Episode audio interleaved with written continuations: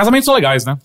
Não, na verdade, eu diria que quase nunca. Não? Nossa, As festas de casamento? Ah, eu acho festa muito chata, cara. Ô, louco. Nossa, Gente, mas é, é festa. É mas é que normalmente são festas nas quais você tá vestido com roupas desconfortáveis, como gravatas e É, eu ternos. não Mas você tá desconfortável bebendo. assim. É, eu odeio gravata, cara. Eu Como não- assim, Eu não cara? consigo entender como a gente, como sociedade, não Eu usaria todo dia. Então usa. Não, é que eu não tenho o suficiente. É, tipo, eu não sei como sociedade a gente não aboliu gravata. Eu não hoje, tenho assim. gravata, Que não isso, é demais. terno, mas eu, eu não é porque eu nunca quis, é porque é caro mesmo. É caro, é. E ainda mais se você for fazer algo que é sob sua medida, é meio treta. É, não, mas é- eu acho super bonito, homem Eu de também. gravata, de é, terno. eu, acho, bem- eu acho gravata horrível. E, tipo, festa de casamento... gravata borboleta. É linda. É, mas você, tipo, ou você é o doutor, ou você tem 80 anos. São os únicos cara, não, você não, discordo. você não sabe do, É. você não sabe usar roupa de uma maneira Ah, você tá inteligente de e hipsters? elegante. Porque hipster de gravata é horrível Não existe também. mais esse termo. Existe sim, acabei de usar. Não. É, é, pessoa- pessoas elegantes sabem utilizar Tá, a qualquer galera, roupa a galera da que vai de gravata borboleta no Starbucks é horrível, sério? Tá, assim? isso sim, É. concordo. Eu concordo. nunca vi, mas concordo. enfim. a gente tá não, de não, eu concordo. Não importa o, o- o horário do dia, se você tá de, de borboleta na. Você é um babaca. Mas é, meu problema com festa de casamento é que eu sinto que é tudo muito demorado pra acontecer. E o. Festa? É, do Não, a tipo. cerimônia é uma merda. Não, a cerimônia na igreja, tipo, meio chato quando rola, mas digo, na festa em si eu já fui pra vários que a demora pra comida chegar, demora pra você poder cumprimentar o noivo e a noiva, e aí Uhum. você pode finalmente ir embora. É que você tá falando de festas bem católicas também, né? Ah, pior que não, assim, é, eu tive amigos. Assim, a festa de casamento mais legal que eu já fui foram dois amigos que casaram no civil e chamaram todo mundo pra um bar. E aí era só eles dois vestidos de, é. de é é tipo, uma- terno e noiva e o resto tava todo mundo vestido normal enchendo a cara. Isso foi Uhum. ótimo. Uhum. Mas não, tô dizendo essas festas mais em buffet, não necessariamente católicas. São festas mais extravagantes, eu diria, talvez. Uhum, Que é a galera que uhum. realmente gasta. Bem, nunca me mas gasta uma grana realmente Uhum, fodida uhum, e uhum. tal. Mas é, tipo, demora e aí. Tem comidas que são boas, tem comidas que não são tão boas assim. E, aí, e eu sinto também que sempre são festas muito determinadas pelo, pela galera que não é nada extrovertida, extrovertendo um pouquinho, sabe? Do tipo, aquelas pessoas muito duras que beberam duas garrafas, du- duas garrafas não, dois, dois copos de champanhe e de repente estão dançando de uma maneira que a família tá rindo. Olha o tio Zezé, como ele tá dançando. É sempre meio, ah, apertando uma balada de uma vez. Sinto muito pelas festas de casamento que você foi. A maioria que eu fui foram mu- muito divertidas. O que eu odeio é a cerimônia. A cerimônia pra mim é insuportável. E, e algumas vezes eu já pensei, tipo, tem como eu não ir pra cerimônia? Eu apareço só na Normalmente tá, festa. Eu acho que pode, não? É que depende de onde você tá. Por exemplo, eu fui num casamento uma vez que foi em. em- como é que é? Po, Po- Poços de Caldas, é. Foi que você de- ficou na praia bêbado? Não. Não, não tem praia em Poços de Caldas. Não. Poços de Caldas e. Cara, eu tô em outra cidade, não tem muito como. E tá meio que saindo todo mundo em, em, Comboio. em comboio pra ir pra festa. Tipo, não tem como eu não ir na cerimônia e não. Enfim. Porque, bem na verdade, é muito fácil o noivo e a noiva não te verem na igreja, né? Eles estão nervosos, eles estão... É, e mesmo se verem, É, eles não vão sacar. Não, digo, é, se eles não te verem, é falar, ah, eu tava sentado no fundo, você não Ah, me viu, sabe? é. Não, e mesmo se verem, eles não vão lembrar que você tava lá. É simples assim. É... Mas enfim, eu fui numa festa de casamento foi muito divertido. E, e foi o exato oposto disso tudo que você colocou. Tipo, a comida tava ótima. é, inclusive, acho que foi uma das melhores comidas que eu comi em festas, assim. É, a bebida tava muito boa. Em algum momento acharam que era uma boa ideia da, da whisky pra mim. Uhum. E isso foi um erro. E aí. E, e, in- inclusive, uma coisa assustadoramente tava boa. A banda tava boa. É, isso, isso é bem raro. É, não, eu, eu não acreditava. Eu olhava assim pra cara da Bia, tipo, o que, que tá acontecendo? A banda tá boa. Tipo, eles estão tocando coisas não tão clichês. Tipo, tocaram Rihanna. E eu fiquei, ué, é estranho. Mas enfim, foi uma, foi uma boa festa. Da hora. É, Eu já fui em festa, tipo, no meio do mato, numa... numa Isso parece legal. No, meio do mato você chácara. virou, um, você, você virou um, um vaso. Não, numa chácara. Era, tipo, afastado, não tinha cerimônia nenhuma, era só Eu festa. realmente achei que você tava numa floresta. E, e durante o dia, obviamente, tinha familiares e tudo mais, todo mundo tava bem comportadinho, sabe, bebendo devagarzinho. Daí, quando deu umas 8 horas, os familiares foram embora, ficaram só os jovens, que era, inclusive a minha amiga era um, tava lá no meio. É, daí foi, tipo, obviamente, um momento mais legal, sabe? A gente fazia o que a gente quis, queria na, na, no- na, na chácara. É, é, basicamente tomaram muito ácido e êxtase, né? É, isso. é, entra no meio do mato e, e vê, vê, vê alienígena, Mas vê o é, disco voador. Era eu, eu, eu, eu e minha namorada, a gente já falou sobre isso, assim, de se a gente for, for fazer uma festa meio, tipo, arranjar uma chácara e, sei lá, talvez ser odiado pela família pra sempre, mas só chamar a família que é de boa, tipo, irmãos. Sim. Não ter família, só amigos e não ter também roupa de casamento nem nada, é só, ou essa é nossa festa de casamento. E aí todo mundo beber, comer e fazer as outras coisas que Mas tudo um bem quiser. também se quem quiser ir com roupa de casamento. Exato, vai, ei, ei, vai como você quiser. Você pode até de chapéu se você quiser. E... Mas eu- Você foi, aliás, de Vai chapéu numa casamento? festa junina. Ah, tá, porque aí faz sentido com o resto da roupa. Foi de tal. chapéu. Mas a parte chata do chapéu é que existem várias etiquetas do chapéu que. Tipo, tirar quando você tá sentado e tal. Não, tirar quando você entra em algum lugar. Se, se não for um lugar público, você tem que tirar. Ah, Então aí, tipo, ah, ok, eu só, só fiz uma grande entrada, depois nunca é. mais o que também me cansa de terno é, sabe, senta, desabotoa, levanta, abotoa, mas faz Mas sentido. fica tão elegante, sabe? Fica com É, não, sim, sim. Mas é, mas é. Mas era meio essa ideia, sabe? Justamente. Uhum, tipo, ah, é uhum. só uma festa. E é porque, tipo, esse, esse é o lance. Eu também nunca entendo quem. Ah, a gente tá fazendo essa festa tradicional e chata, mas é pelos nossos pais. Tipo, Mas não, é uma coisa que eu entendo, que o que estão é? casando. Geralmente é o pai da noiva que paga. É. e aí é tipo, ele tá pagando, ele vai meio que escolher como é, que vai ser essa mas é porra. outra tradição. também. Exato, que é escrota, eu É. também não gosto, enfim. Mas é, na nossa cabeça era meio isso, sabe? Tipo, e aí, acho que em festa de casamento teria que ser o cada um leva um pack de cerveja. Exato, é, é, é, Né? perfeito. Parece ótimo. É, é, é, existem essas coisas terríveis, né? Que você, tipo, então, ó, é o seguinte, essa aqui é minha festa. Inclusive, tá aqui a minha lista de presentes. É tipo, ah, você tá me obrigando a pagar alguma coisa. Tipo, então não é de graça a festa. Eu tô pagando o Ah, bom, convite mas é um com. presente, né? Isso é que nem Mas, porra, não bota ali. Você fala assim, ah, me dá o que você acha que, você, que eu gostaria não, de não, receber. Não, mas é diferente porque casamento. Assim, vamos dizer, supostamente quando você tá casando, é. Óbvio que não é mais assim. né? Não, eu, é, construir a eu, moro- casa, eu mesmo moro com a minha namorada, sei lá, dois anos, mas, tipo, quando você casa, supostamente, ah, estamos começando uma nova casa, então que as coisas que a gente mais precisa, do, tipo, porque se todo mundo. Se Mas você. sabe que nunca é isso, né? é, é, é, assim, não é nunca, mas muitas Não, mas eu vezes. digo, não é. geralmente o que você tá comprando, na verdade, é tipo, ah, vou comprar um liquidificador. Na verdade, você tá pagando uma parcela de uma TV de é, 86 eu soube polegadas disso, né, muito que, maior. Tipo, é meio que vira crédito na É, loja, sempre na assim, é verdade, assim. né? É, assim. Mas é porque se, se as pessoas pudessem só levar o presente, de verdade, todos seus amigos baratos iam levar só uma saladeira, sabe? E aí Uhum. você ia terminar cheio de saladeira o, o fim do casamento. Leva bebida. Mas eu vou dizer, é, esse eu acho que seria o casamento mais legal. A chácara manda um convite pra cada um dizendo: leva um pack de cerveja e uma peça de contrafilé. E, eu- ou, sei lá, que que é- Contra? Eu- pra fazer um churrasco? eu errei o nome. É, fala um churrasco legal. Ah, picanha, alcatra. Leva um pedaço de uma, uma peça de picanha, cada um, e o sal grosso eu levo. Você Eu leva, você Bri- Obrigado, obrigado. Eu levo. E é. só vai ter picanha. Ah, mas não tá bom? Ah, vai, eu, eu- o, o convite que eu dou pro Eu Henrique. esqueci que quando a gente faz churrasco na sua casa, tem que outras pessoas comprar a carne junto com você. É, eu nunca comprei realmente sozinho. Normalmente a gente é junto. pra- Então. Mas eu acho que é o melhor jeito mesmo. é. É, Agora então- fica claro Não, mesmo. a gente, sei lá, o convite pro Henrique vai dizer um saco de pão. Pronto. É, o Henrique leva um saco de pão. E. Um só? São quantas pessoas? Não, um tá? saco grande de pão. 80 Ah, ok. pães. Você vai encher a cara de pão. Mas é sempre assim, churrasco é, cara, se enche a cara de pão em algum momento você come uma carne, um pedaço só. Ah, não, eu normalmente como muita carne. Até sair a carne, cara, eu encho o cu de pão Sai e. rápido, cara. E, e- não, Sai rápido, sim, sai rápido. Se não tá sendo rápido, a pessoa não sabe fazer. Ela lembrou de acender o fogo? Teve uma vez que esqueceu de acender a Não, não, isso nunca aconteceu. Teve Isso sim. nunca aconteceu. Nem ferrando, isso nunca aconteceu. Tipo quando você foi preso. Isso também nunca aconteceu. o que já aconteceu, que você apaga sempre, foi uma vez que você olhou e falou, cara, eu não sei acender. Eu falei, deixa eu tentar, e eu acendi aquele negócio. É? Exato, viu? Essas você esquece. É uma merda, porque minha, minha memória é muito ruim, então se isso nunca aconteceu, a partir de agora aconteceu. Isso porque... aconteceu duas vezes. Aí, ó, viu? É? É, na falta de uma foram duas. Uma, ok. num, uma num aniversário meu, e uma numa vez que a gente só foi pra casa dos meus pais e fez um churrasco lá. É. Lembra? A gente fez algumas vezes churrasco lá. É, ok. Mas sabe uma coisa que a gente fez várias vezes também? Ah, Bilheteria. é verdade, a gente já fez 143 vezes, acertei? Não, Não? é, acho que tá em 144. Então a gente fez 143. Essas, essa é a 144. A gente Então a não gente tá fez 145. ainda. Ah, troca. Não, gente, este é o episódio 133. É, eu só queria que você estivesse errado. É, eu Meu nome percebi. é Caio Teixeira, estou aqui com. Henrique Sampaio. Heitor de Paula. Tudo bem com vocês? Tudo bem. Tudo bem.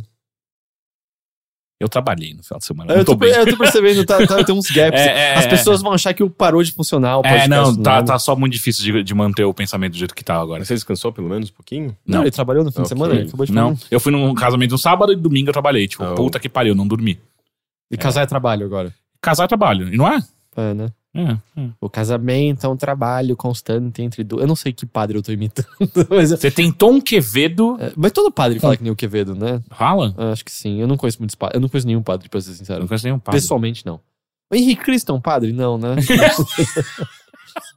Mas se ele fosse Cristo, de fato, Cristo foi o primeiro padre? não, ia tipo, não é como se eu conhecesse o Henrique Cristo, né? Que diferença faria então pra minha se anedota? Cristo não foi um padre, ele não podia fazer água benta. Cara, não existiam padres, né? Quando Cristo Ele é um existia. cerimonialista. É, quer dizer, outras religiões têm padres? Ele é um Porque, sacerdote. tipo, na, em judaico é rabino, certo? Rabino. É, são equivalentes, né? Mas não é Mas então, o nome padre. acho que só veio depois de Jesus, né? Jesus foi rabino? Não, cara, ele depende de quem. ah, depende de quem se perguntar. Ele foi filho de Deus, ou ele foi um Messias, ou ele foi um profeta. Mas isso daí é, é tipo, é, é- é o é seu título familiar. Eu digo o seu título de trabalho. Como que era o cartão de visita dele? Carpinteiro. Ah, pode crer, É, carpinteiro. Esse é o título dele. Esse é o cartão que ele entregava. É. Jesus, carpinteiro. Carpinteiro. Embaixo, às vezes, faço milagres. É verdade. Faço milagres com seu banquinho. Henrique, você que tá tão animado. Como foi essa semana? Não, foi. foi ok. Tá estranho esse episódio. É você que tá estranho. Eu sei. Devia Ah, ser Faço milagres com seus móveis. É? É, cara, tem algum carpinteiro chamado Jesus atualmente que tem esse cartão, não tem? Faço milagres com seus móveis. Ok. Ainda bem que não tem nenhum convidado hoje. É tô bom, muito é bom que eu vou isso. direto no assunto, né? Sim, Ah, sim, é isso que eu tô tentando enrolando. fazer com muita força. Ah, O que eu posso falar nessa semana? Eu fui em duas exposições que eu gostei muito. Ó! Ah, Na eu verdade- vi alguns Insta Stories seus. É Insta Story que a gente chama? Ah, ah, as duas estão praticamente no mesmo lugar, então se você tá em São Paulo, você consegue ir nas duas no mesmo dia, numa- pega uma tarde de sábado, de domingo, você ah, hum, vai, vai nas duas em três horas. Mas se não tá em São Paulo, não vai em nenhuma das duas. Depende, porque a File também rola em outros estados. Ah, mas eu nunca fui nas files de outros estados, não sei como é, e eu sei que a de São Paulo é a principal, sabe? As outras que rolam pa- paralelamente são menores. Ah, mas sim, fui na File e tem uma outra exposição também que tá rolando na- no Itaú Cultural, já começou há um tempinho, chamada Consciência, ah, Consciência Cibernética. E elas são meio parecidas, porque ambas envolvem linguagem eletrônica e Itaú Cultural, mais especificamente inteligência artificial. Mas eu tenho certeza que a File já teve alguma obra exposta que se chamava Consciência Cibernética nesses anos todos. Certeza. Sei. É um nome. Da- dado quão óbvio normalmente várias das coisas expostas no File são, e quão óbvio é esse nome, alguma coisa já Não, mas chamou isso, assim. ah, lá. mas isso é um, é um tema relevante, né? E, Eu tenho um e a- e a- e a sentimento- a- como fazer? Ali a abordagem da arte desse tema que é tão explorado, acho que em ficção científica, é, em, sei lá, tipo, na- tem toda uma, uma área da tecnologia de, de inteligência, inteligência artificial, né? Então, é um negócio grande, na verdade, né? Eu tenho um sentimento de que todas a- é, essas exposições cibernéticas, essas coisas, são tão anos 2000. O File volta e meia passa uma, é? uma sensação. Porque assim, eu, eu, não, eu não quero ir na File desse ano, mas eu fui meio que em todos os Files, acho que nos últimos, sei lá, 5, 6 anos, talvez. Ele sempre. A impressão que dá é que pelo menos parte da tecnologia que você vê parece estar sendo utilizada por umas pessoas que descobriram ela ontem e você já viu usos delas mais interessantes. Mas não pra todos, tem coisas bem divertidas às vezes no File. Eu sinto que é uma exposição bem constante. Tem umas coisas que você olha e fala, meu, isso aqui é uma merda absoluta. E tem umas que você olha e fala, cara, isso aqui é animal. O Matheus tava numa vez que eu fui que a gente fez umas coisas mais legais da minha vida no File. e você não vai contar, é, isso. É, vai demorar muito pra eu explicar. Ah, Mas, é meio- mas eu sinto isso também. Do ano passado eu achei muito fraca. E a desse ano eu gostei bastante. Embora tenha muita coisa ali que eu olho e falo, ah, isso aqui é mais um brinquedo do Playland do que, do que arte. Tipo sabe? ano passado, a daquele túnel de Durex. sabe? Sim, sim. Era mó divertido, mas justamente eu, eu fui nele e falei, eu, eu não tô dizendo que não tenho, tô dizendo, eu não sei o valor artístico. O valor que eu tô encontrando é, adorei tanto quanto adorei o brinquedão no Parque da Mônica, sabe? É meio isso. A desse ano tem. eh, Eu acho que o lado mais Parque da Mônica, por exemplo, você tem uma.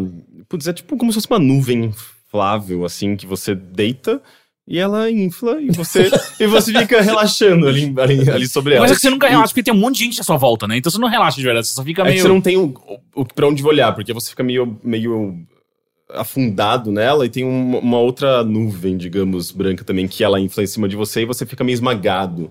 Eh, eu não fui porque tinha uma fila, mas eu imagino que, ao mesmo, te ao mesmo tempo que seja bastante relaxante, seja um pouco aflitivo, porque na hora que ela tá enchendo e você vê também aquela nuvem de cima enchendo, parece que você vai ser absorvido em- e aglutinado naquelas duas coisas. Só que na hora certa ele para, sabe? Tipo a nuvem de cima, que na verdade é um, sei lá, uma lona, um negócio que. É, um objeto de. Inflável. É, tipo inflável, você ser esmagado inflável. pelo Tetsuo no Akira.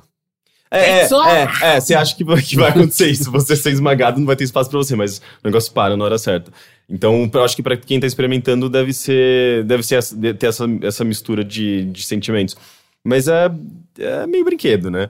Ah, tem uma outra, uma outra coisa que não sei nem se é do mesmo artista, mas é bem parecido, que é, é de fato meio que um formato de uma nuvem que tá respirando. E é uma sala inteira, assim. Ela ocupa uma sala inteira e ela, ela é bem sutil o movimento, mas ela me desinfla um pouquinho e infla mais é um meio pouco. creepy. Conforme é, você ouve esse barulho de respiração, né?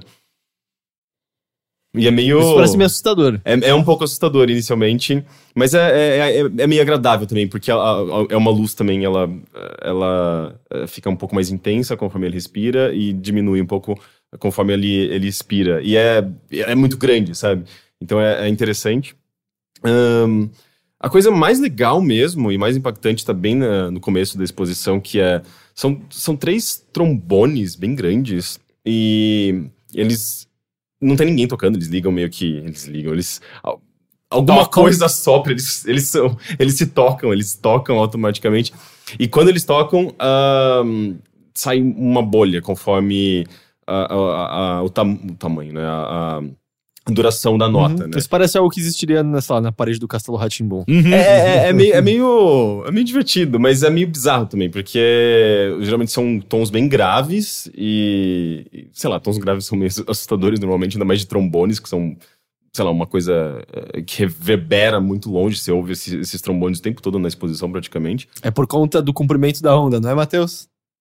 Mais ou menos. É por conta do tamanho da bolha. Não, mas tem, Porque a bolha de cada instrumento que Aham, também aham. mas tem alguma coisa a ver com isso, porque. eh, Com a bolha. Tem, são três trombones, embora quando eu, eu vi lá só, só dois estavam funcionando. Eh, quando ele toca uma- um tom mais grave, parece que a bolha assumiu uma forma. Eu não sei se mais. eh, mais comprida, mas, mas você vê que o tom da nota afeta um pouco o tamanho da bolha e a maneira como ela se comporta no espaço. E. Bom, ok, Matheus, me disse isso completo besteira, mas dado que o som é a maneira como, vamos dizer, o ar tá sendo propagado por conta de diferentes ondas, mudaria como você tá vendo o ar se espalhar dentro da onda em si, certo? Sim. Ah, então viu? Então faz Sim. sentido. É, então, e eu achei muito interessante, porque é meio hipnótico. A, a bolha é um negócio Eu adoro bolha de sabão. lindo e, e- e conforme ela vai sendo criada, e e elas ficam muito grandes e muito longas. Lembra até, sabe, eh, Donnie Darko, quando tem tipo uma espécie de bolha que sai da, da barriga das pessoas, indicando pro caminho que ela vai fazer. É, eles, ela- aquelas bolhas assumem essa forma meio comprida a- e elas vão meio que se or- organizando de forma a, a ficar redonda. Mas inicialmente elas são meio compridas, assim, conforme eu acho que a, a, a frequência sonora vai batendo, vai empurrando ela pra frente. É isso, é E- uma coisa que você vê com aquelas pessoas que fazem bolha com aquelas duas cordinhas, sabe? É diferente É. daquela quando, você tá- quando você sopra, ela só faz já a bolinha redonda de uma vez, porque, sei lá, porque eu forço do nosso sopro.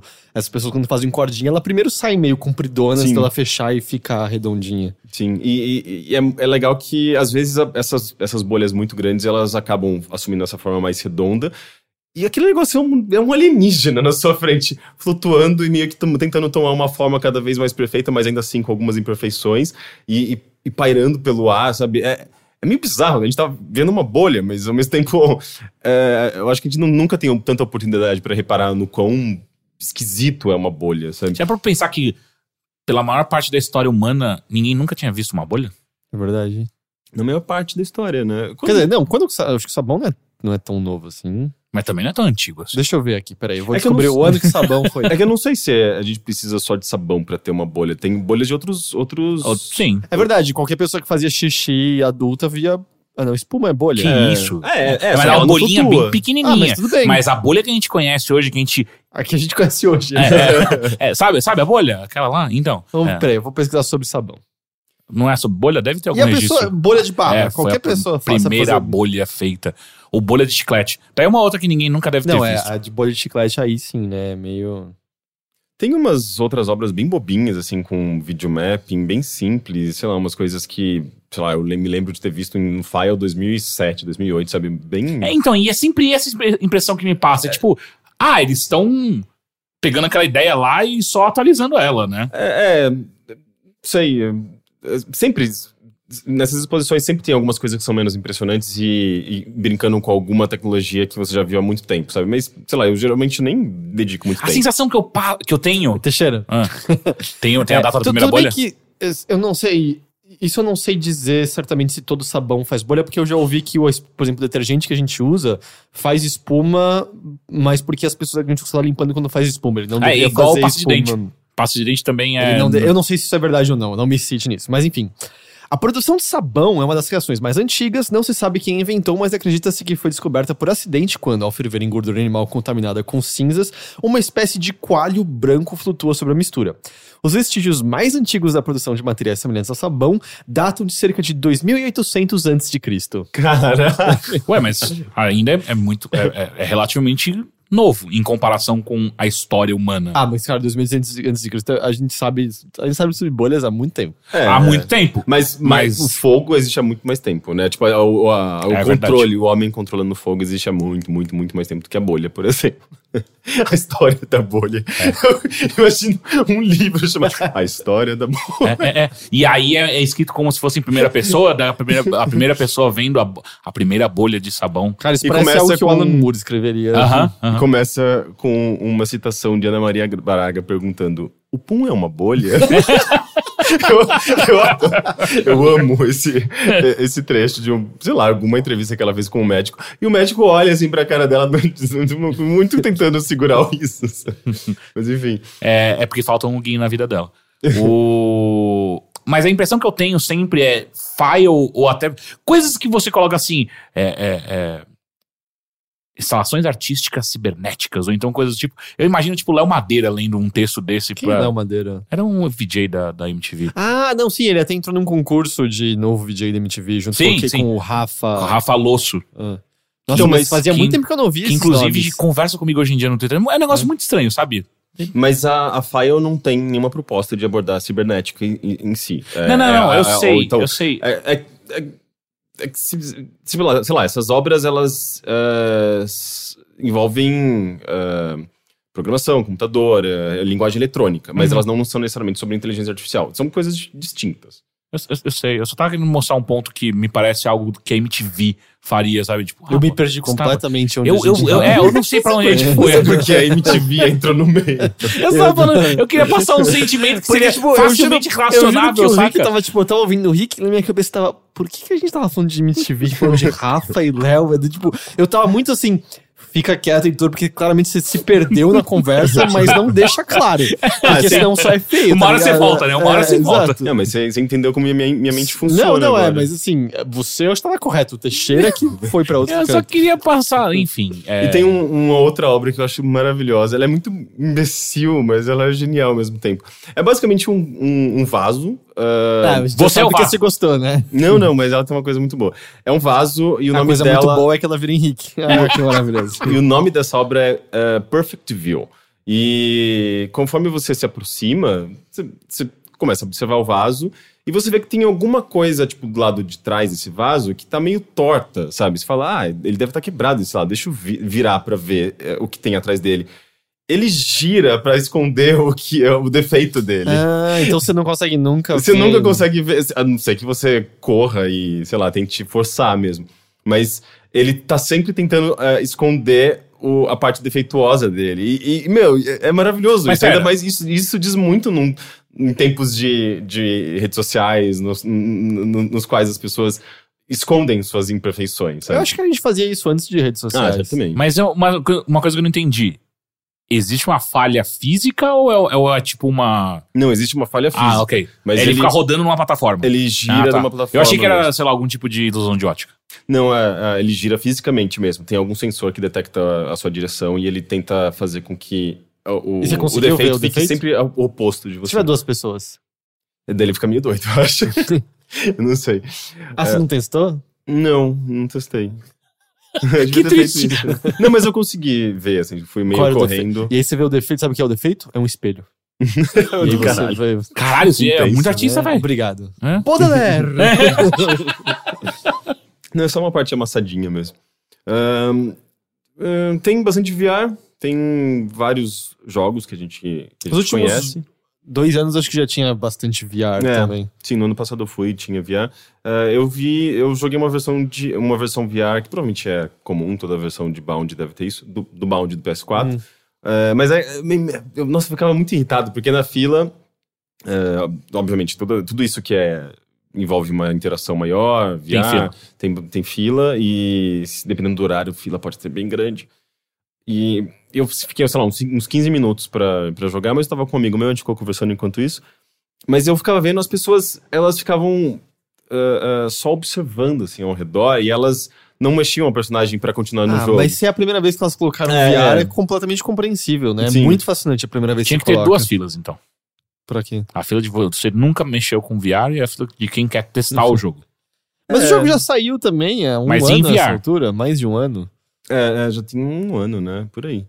É, mas é, não sei, eu acho que ainda assim é, é uma oportunidade legal para as pessoas experimentarem. É um jogo bonito, abstrato, acho que interessante Tinha visualmente. limpando os visores lá? Porque ano Não vi. passado tinha um- algumas que eram só o visor largado e aí não tinha ninguém limpando. Que Então, bom, né? Pegar é. uma conjuntivite ali. Não, especialmente as espumas. Teve um que eu coloquei, sabe quando você sente cheiro de gente que já passou por aqui, Ah, sabe? ah, Aquele cheiro de salgadinho velho, sabe?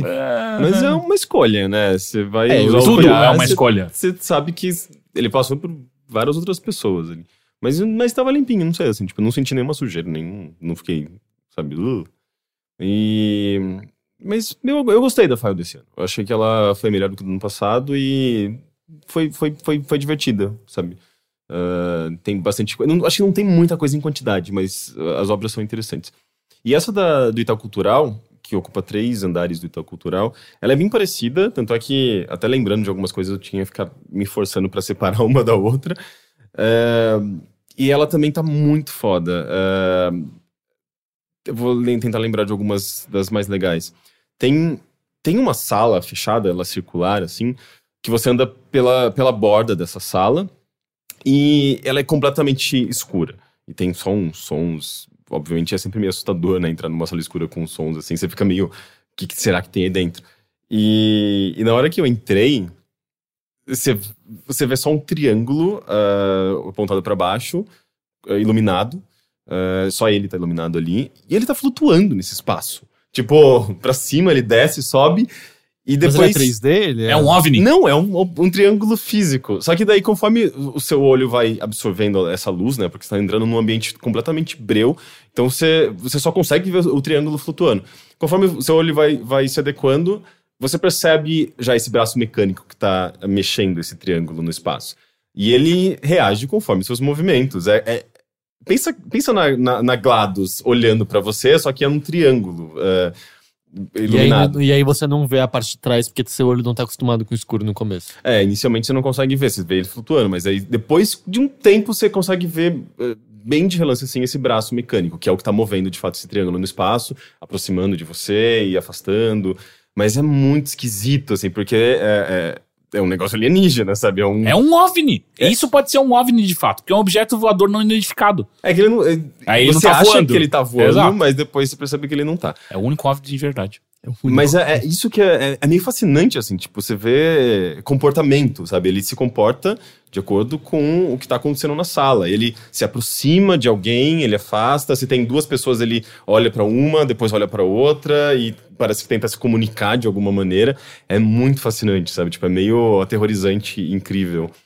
Ah, tem um, uma outra um- uma outra exposição, aliás, uma outra obra que eu já vi coisas bem similares, ah, mas essa é um pouquinho diferente, que são vários, como se fosse ah, uns padzinhos, assim, tipo um- um- umas coisas de plástico com umas, uns sensores pendurados, sei lá, centenas deles, ah, e eles emitem luz e som, conforme eu acho que é também o movimento das pessoas, e não sei se eles se conectam, se, se comunicam entre si, mas é, é- é meio. É bonito e é meio fascinante de, de você entrar naquele ambiente e ver esse- essas centenas de coisinhas penduradas e fazendo barulhinhos.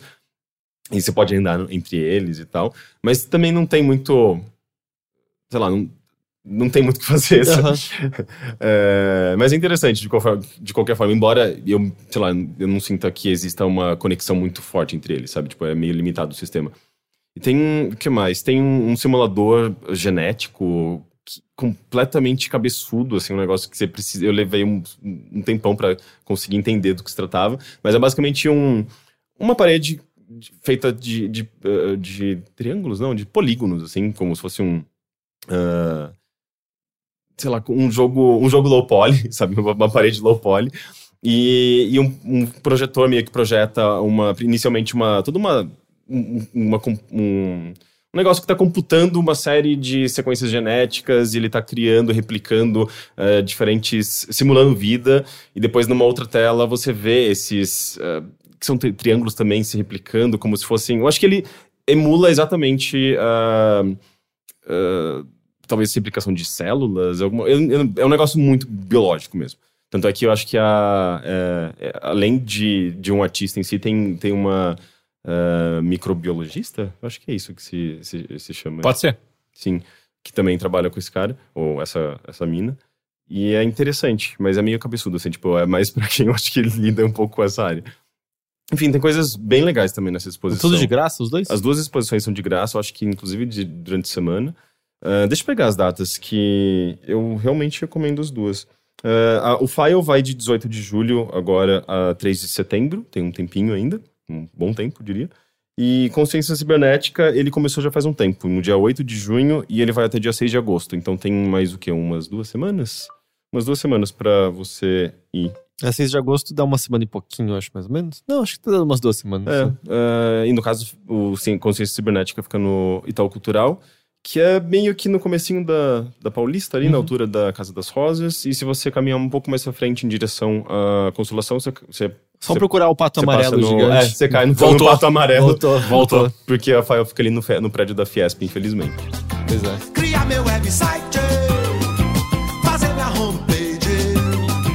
Com quantos gigabytes se faz uma jangada, um barco que veleje, que veleje nesse infomar, aproveite a vazante da infomaré, que leve o muriqui do meu velho orixá, ao porto de um disquete de um micro em Taipé. Heitor, Oi, e aí? tudo bem? Tudo. E aí? Você trouxe a sua colinha. Eu É. gosto quando você traz colinha. Eu, eu tenho colinha. Hoje eu, eu tenho só coisinhas, vamos dizer, menorzinhas, assim, pra falar. Uhum. Não tenho nada muito, muito extenso e tal. É, Eu queria começar falando de um documentário que eu vi. Tem no Netflix. Um documentário que eu não achei incrível. É um documentário ok. Ah, mas eu acho que, ainda assim, dependendo se, se você se interessa pela banda, é mais, é mais legal. Que é um Mamonas Assassinas. Exato. Você assistiu também? Mentira. Mentira. é, é um documentário sobre o Bob Weir, que é um dos fundadores do Grateful Dead. Sim. Ah, eu Ah, sei qual que é esse. O documentário se chama The Other One, The Long Strange Trip of Bob Weir. Porque, tipo, quando a gente fala do Grateful Dead, eu sinto que a gente pensa muito mais no Jerry Garcia, né? Ele virou não só... Ele, ele virou uma espécie quase de guru pra vários dos Deadheads, né? Uhum. E, e coisa do tipo, assim. A figura dele ganhou ares meio mitológicos, dependendo da maneira como... Dependendo com quem você conversa, dependendo da época que a gente tá falando e tal. Ah, às vezes em detrimento de outros membros da banda, assim. E o Bob Weir... É, teve outros membros da banda que, que morreram, acho que o Pigpen morreu relativamente cedo, acho que nos anos 70 já, teve, outro, outra- teve uma outra pessoa da banda que morreu. Mas Bob Weir tava desde o início lá, assim, desde indo para aquelas festas regadas a LSD e junto do Jerry ah, tendo a ideia de começar a trazer música para essas festas e tocando completamente chapado de ácido e, e eu não tô dizendo que isso é sempre legal, mas descobrindo o que, que significava usar essa percepção extrasensorial que o LSD provocava, sabe? Como se traduzia, traduzia em música. Ele tava também no estilo de vida, com eles morando juntos naquela casa e, e seguindo em frente, sem meio saber pra onde eles para onde eles iriam e tal. Então ele é uma figura. Ele é uma figura também legal. Eu acho que ele é uma figura, talvez, no geral. Talvez uma pessoa que goste muito de Grateful Dead me diga que eu tô errado. Eu não sou o maior conhecedor de Grateful Dead. Eu também diria que eu nem sequer sou o maior fã de Grateful Dead do mundo. Eu não, eu acho que eu não me lembro de ter ouvido Grateful Dead. É o quê? Punk? Rock? Não, Não. não. A gente tá. Eles começaram nos anos 60, eles são mais. É Não, rock clássico. É, exato. Eu não Não. diria que chama, não, não botaria no pé do progressivo, mas é meio que um rock, às vezes, com uma leve, leve, leve, leve pitadinha assim de, de um pouquinho de blues, às vezes, assim, mas Hum. bem, bem, bem leve. Aí todo, Um, o rock clássico, de uma maneira geral, é, sempre tem esse toque. Mas eu assim. chamaria de rock do- de uma maneira mais tradicional. Mas apesar de que eles se diziam nunca terem se encaixado estritamente nada. E é uma banda também curiosa, assim, que eles aparecem nos 60, nos 70, mas mantiveram-se ativos ao ponto de que foi, acho que 89, eles tiveram o maior hit da carreira, assim. Era, eles, nos shows dos anos 80, dos anos 90, lotavam, lotavam estádios, ao ponto das pessoas que não entravam, a polícia ter que chegar lá e controlar a situação, porque virava, virava caos total. Em pa- parte disso também aconteceu porque o o mitos da, dos shows do, do Grateful Dead cresceram e começou a, para muitas pessoas virar o sinônimo de, mano, é onde você vai pra ficar completamente chapado, completamente louco e fazer merda.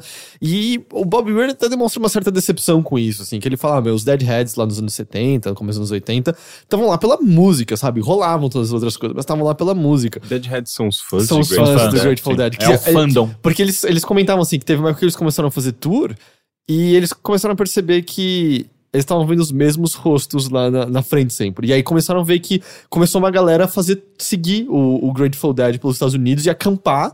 E às vezes começava a vender coisas, tipo vender tie-dye, vender coisa pra comprar os ingressos pra ver o show do Grateful Dead, assim. Eu não sei dizer se é um dos primeiros fandoms da, da, da história, mas é um, é um dos mais... Eles eram, eram um fandom muito conhecido pelo quão chapado eles estavam o tempo todo e São tal. os Little Monsters do Grateful Dead. Basicamente, se, se você, você assistia Freaks and Geeks, Nossa, a gente falou de. Falou semana passada, é. falando disso. É, que é uma série que Eu eu, não via. é, tem só uma temporada, ela foi cancelada sem, sem concluir nada, mas o episódio final da temporada que existe, acho que é Lindsay, o nome da protagonista, fingindo que ela vai pra uma competição de matemática e na verdade entrando num ônibus que tá indo seguir o Grateful Dead numa excursão e tal. É meio, sabe, esse é o nível do, do, do, do impacto cultural, assim, que eles tinham. E aí, obviamente, então esse documentário se foca no Bobby Weir, ele não é tanto so- sobre o Jerry Garcia, nem sobre outros membros e tal, mas tem um- eles dando um pouquinho de perspectiva deles, assim, sobre como foi meio percebendo que eles foram crescendo. E eram uns caras que pareciam muito sem pretensão, assim. O Bobby Weir fala que. Ah, e a gente percebeu que a gente tava ganhando dinheiro fazendo música. A gente nunca achou que isso ia acontecer. E foi mó legal. Foi como Natal pra gente, sabe?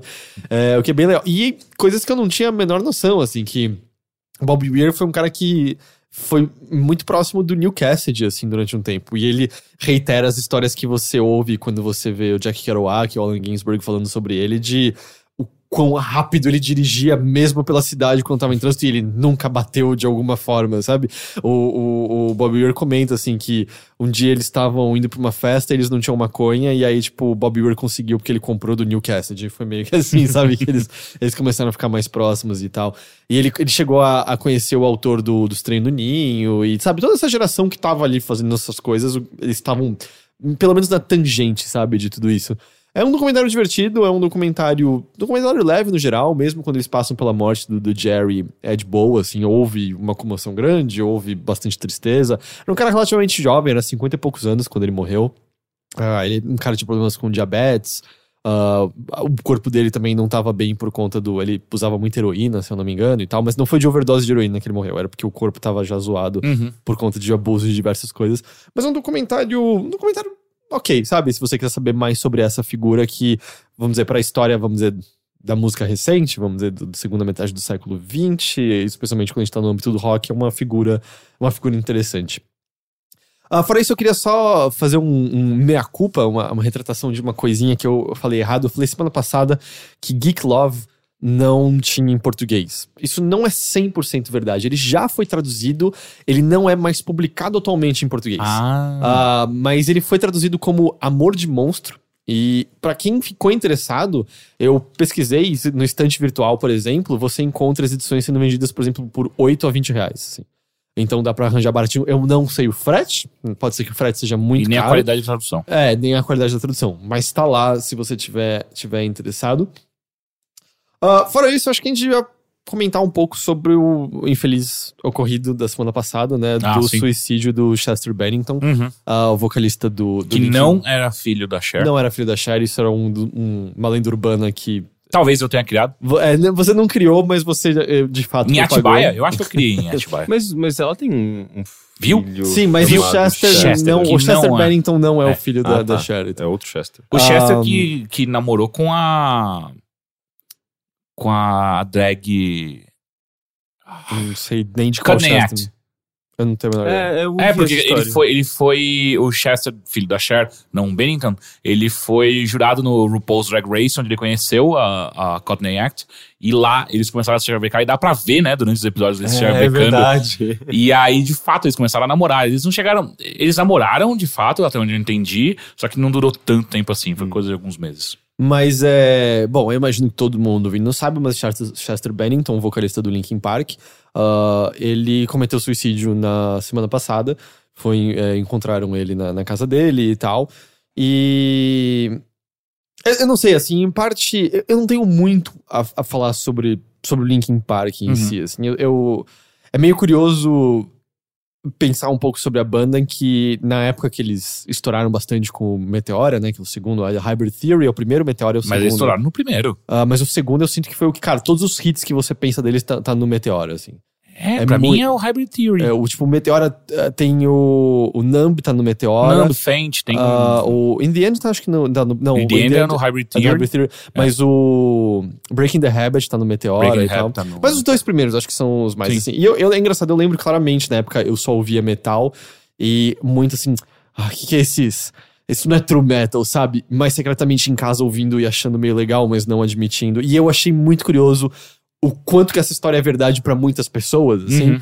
Ah, e eu sinto que depois de um tempo, especialmente depois de adulto, você começa a olhar e falar, ah, era Eu divertido, gostava era divertido. É. Eu acabei ouvindo a discografia inteira nesse, nesse sábado. Uhum. E eu entendo as pessoas que dizem que a qualidade caiu depois do segundo álbum. É, caiu sem dúvidas, sem É, dúvida alguma, inclusive, assim. Eu, eu assisti um vídeo que mostrava, tipo, a, a evolução musical de Linkin Park. E é impressionante como, se não me engano, é. Breaking the Habit é, o- é, o- é a última lembrança que eu tenho de estar acompanhando de fato. Uhum. E aí depois começou. A, a- vem as músicas mais novas, né? E eu fico. Ah, isso era Linkin Park? Eu tinha É, escutado eu, isso, eu eu não conhecia, tinha acho que é. House of Glass que toca no 89, volta e meia e tal. É, não, aquele. I'm bleeding out. Ah, isso eu já nem sei. É, então. É, Ah, é, que é uma super dançantezinha, bleed mais out. menos, é, né? bleed out. Mas. Mas, é, sei lá, no fim, é, é uma banda pela qual eu. Eu sinto que eu sempre me recusei a dar a atenção que, que eu mesmo achava que eu devia dar. E não vou aqui dizer que, sabe, era a maior banda do mundo, incrível, mas eles tinham seu valor, era divertido, tinham coisas bem legais. E, e, e aí, vendo a reação, assim, ao, ao ocorrido, marcou muitas e muitas pessoas, né? Do tipo Linkin Park pra Da pessoas da nossa geração, né? da nossa geração e pessoas um Sim. pouco mais novas também. Tava conversando com o Matheus agora, ele viu assim uma quantidade muito grande de pessoas pra quem o primeiro show da vida foi Linkin Park aos 10, 11, 12 anos, Uhum. mais ou menos e tal. E tiveram, tiveram sua importância, sabe? Mas eu acho que mais do que tudo, assim, o que eu queria falar é o infeliz ocorrido de como a morte dele, né, Uhum. aconteceu e tal. É, Infelizmente, é um- esse é um ano que a gente também viu o suicídio acometer pessoas já numa idade, uma idade maior, né? A gente normalmente acaba associando a, a mais juventude e tal, e a gente viu acontecer a mesma coisa com o Chris Cornell esse ano, que, Uhum. aliás, eles eram muito amigos, eu não sabia. Isso. Aparentemente o Chester cantou du- é, é, durante o funeral do. Ah, é. do Quantos anos o Chester tinha? Ele tava nos. early Qua- 40s. É, né? ele t- nasceu em 70. ah, eu anotei aqui, aliás. Ele nasceu em 76 e morreu em 2017. Não, mas é Ou curioso, seja, ele né, é 10 porque- anos mais velho que a gente. Ele tinha 40 anos, Tenho, mais ou menos. Porque os índices de, de suicídio mais altos ah, que se tem ah, registrados são en- entre ah, jovens do sexo masculino, adolescentes e em torno do- da, da faixa dos 40 anos também. Uhum. São os dois picos. É, eu sinto isso, especialmente, sabe, vendo o lance do Chris Cornell, e a gente, há, há poucos anos, sabe, infelizmente é uma constância, mas há poucos anos, sabe, a gente viu com o Robin Williams, que já era um cara mais velho. Eu acho que só denota como. É uma doença que se você não trata, tá lá com você, sabe? Do Uhum. tipo, ela pode voltar e te. No caso, tô falando de depressão, ela pode voltar e te pegar, independente. Tipo, todo mundo tem horas que acha que tá se sentindo melhor, mas você precisa tratar, você precisa, você precisa cuidar disso, O é porque que muita ninguém, gente- ninguém é imune, ninguém. E muita gente não sequer sabe que ela é de- depressiva. Ela, não- ela- ela- a pessoa- não é- não é uma doença que você percebe fisicamente como outras doenças. Uhum. É um negócio que, às vezes, você é, é, é, se dá conta quando já é, já é meio quase tarde demais, sabe? Quando E muitas você- vezes o você tem- diagnóstico também é meio confuso, né? Porque às vezes você fica. Você luta contra, aparentemente, sabe? Tipo, ah, não, não eu não tenho depressão, eu, só Uhum. tô, eu só estou em um estado depressivo, ou então. é, ah, isso vai passar daqui a pouco. E não é um tratamento, a gente Exato. não tá falando assim, ah, é um antibiótico que vai curar você, é um tratamento que cara, antidepressivos têm efeitos colaterais, você tem que achar o seu, tem o acompanhamento psicológico também, às vezes terapêutico, sabe? Você tem que conversar sobre, você tem que se entender e tal. Não é um tratamento simples, mas. ahn, essa infelicidade aconteceu e, sei lá, a gente fala bastante sobre isso aqui, mas reforçando novamente, cara, fale sobre o assunto, não esconda, você não tá errado por sentir Uhum. sintomas de depressão, porque essa é a grande merda, né?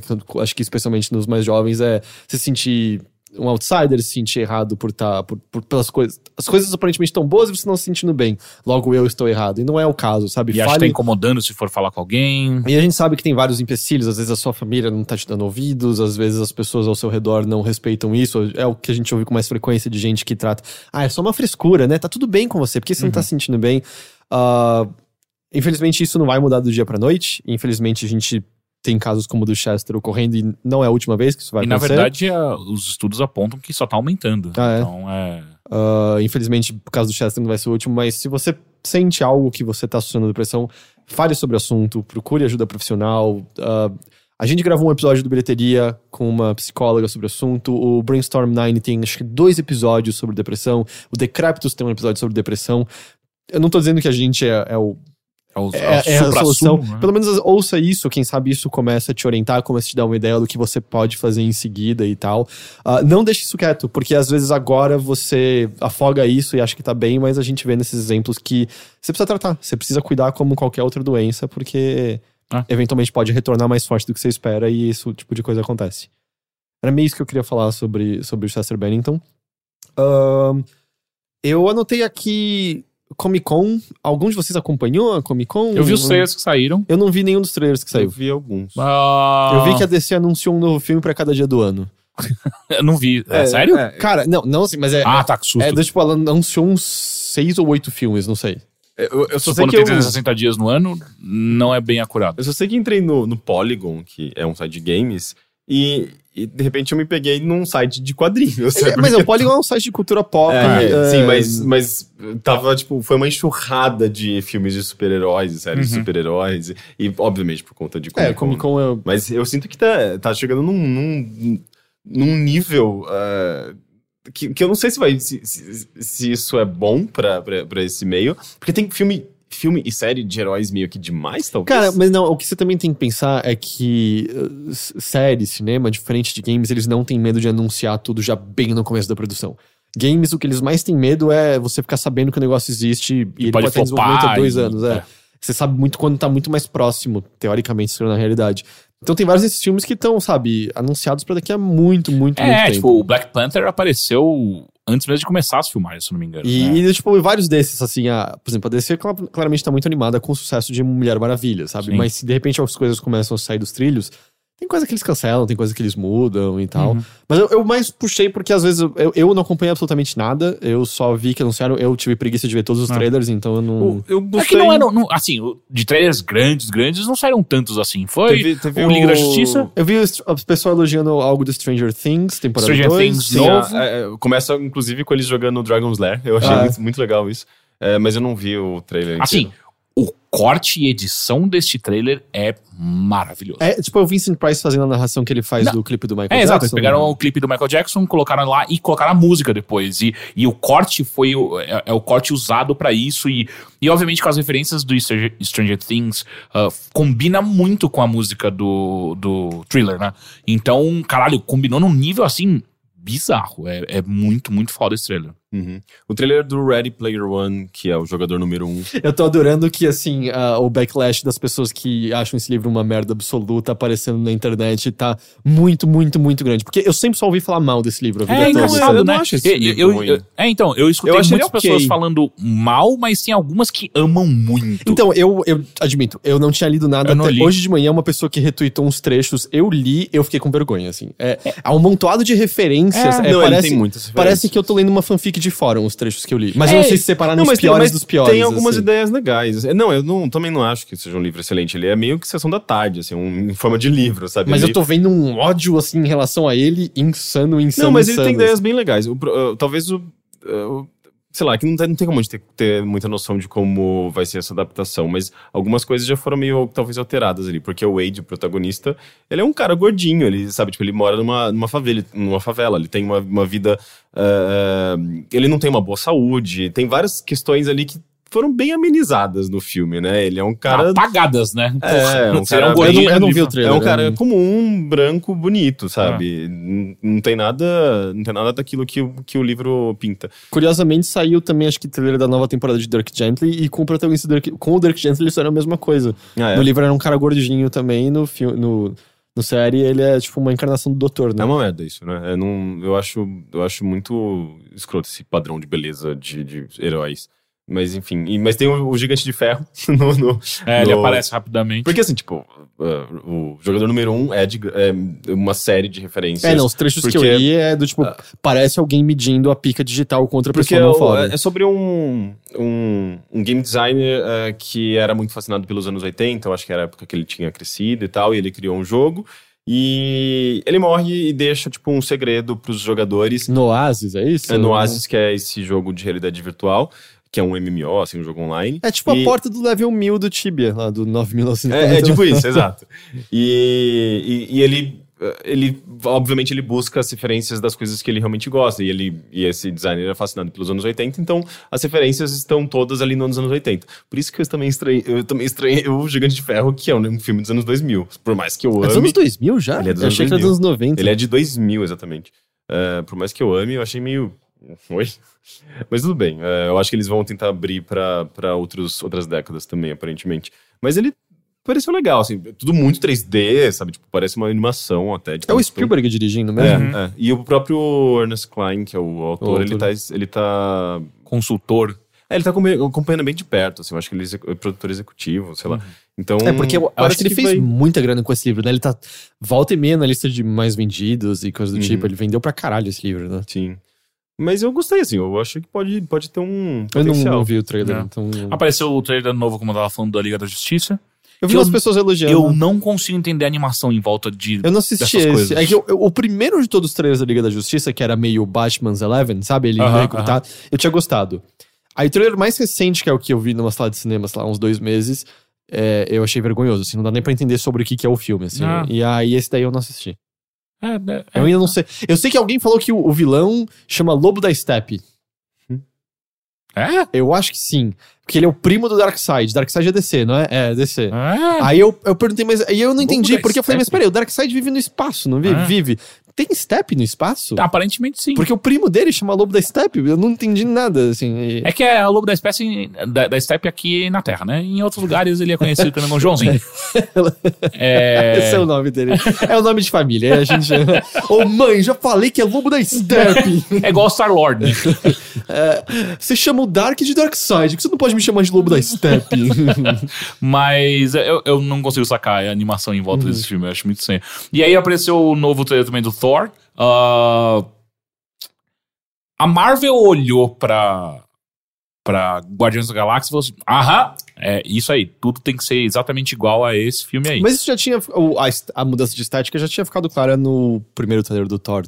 Não, sim, mas o que eu digo é, então todos os filmes a partir de agora da Marvel tem que ter essa coisa. Primeiro, esse humor louco que eles têm. É, Aliás, eu até coloquei o, o- aquele vídeo que eu tinha prometido, né, que eu ia colocar, eu passei pro pessoal. Eu, respondi nos comentários também. Sim, então. É, e a, mas assim, é inegavelmente bonito. É, eu acho realmente muito bonito. Eu não vi esse trailer também. É. Teve mais alguma coisa? É, não lembro. Eu também não. Ah, mas por isso, eu só marquei caso algum Uhum. de vocês tivesse. E a última coisa, super, super rapidinho. Hum. É, eu queria falar, eu ouvi, ouvi uma vez o, o álbum, ah, um dos álbuns chamado Ômega 3, de Sara Não Tem Nome. Vocês conhecem isso? Eu conheço a Sara, não tem, não tem nome, mas eu nunca escutei. Eu escutei só a carne. Ah, carne vermelha. Isso. É, eu, eu, assim, eu, eu sabia que existia uma figura chamada Sarah Não Tem Nome, porque acho que ela gravou Papo Torto com o Gus e com o PC Siqueira Uhum. algumas e com o Nigel algumas vezes, mas nunca tinha parado pra ouvir. Aí apareceu na minha timeline porque alguém retweetou, e era justamente o Carne Vermelha, eu fui ouvir, e eu achei muito legal essa Ah. música. Ah, e aí eu fui ouvir o, o- esse Ômega 3, tem outras músicas, eu, eu ressaltaria justamente Carne Vermelha e Páscoa de Noel. Tem, quem bot- bota no YouTube, você põe Sarah Não Tem Nome, tem o álbum inteiro pra você ouvir no Não YouTube se Spotify? quiser. Não sei, não procurei no Spotify. Uhum. É, mas talvez deve ter. Ah, esses dois que eu falei até tem clipes e tal. Eu achei bem legal, cara. Eu não. é, é, me lembra muito o PJ Harvey na fase do White Chalk. Ah, não sei, pra, pra, pra quem isso faz sentido, vai ficar, ah, ok, vou tentar ver. A não ser que você odeie o White, White Chalk, eu, eu acho que é um álbum bom. Uhum. Ah, me lembrou bastante isso. Eu achei, eu achei as letras legais, eu, ach, eu gostei da música em si.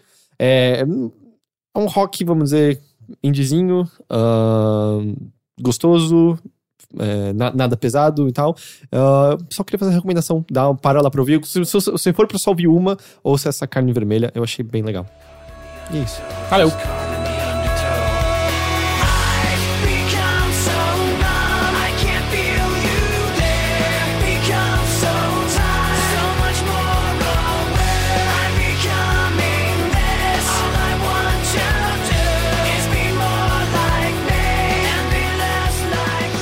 Cara, olha isso. Os antigos romanos, quando queriam limpar-se, espalhavam azeite de oliva na pele. O azeite era misturado com cinzas e minerais e depois raspados com uma lâmina de metal chamada estrígio do corpo. Nossa, ou quem escreveu esse artigo em português aqui da Wikipedia escreveu mal pra cacete, hein? Tá tudo errado as vírgulas, tem palavra a mais. Entra lá e arruma. É que é A português de Wikipedia Portugal. quem faz são os nossos. Eu nunca fiz. Eu só critico. O seguinte, a minha semana foi um tanto quanto corrida. Hum. E o que eu queria fazer é comentar sobre um podcast que eu gosto e gostaria de levar essa pergunta pra você, vocês dois aqui, e pros nossos ouvintes também, porque eu acho que é um assunto interessante. Sobre você não chegou a ver o Homem-Aranha? Não. Por quê? Não, porque eu eu queria saber sua opinião se você ah, tivesse tá. visto. Eu preciso assistir. Porque eu, eu- eu acho que o Rick não vai assistir. Ah, Não. uma coisa que eu vi do, do Homem-Aranha é que tinha um. Apareceu na minha timeline, acho que foi a IGN, inclusive, que retweetou que foi um cosplay que o cara fez do Homem-Aranha.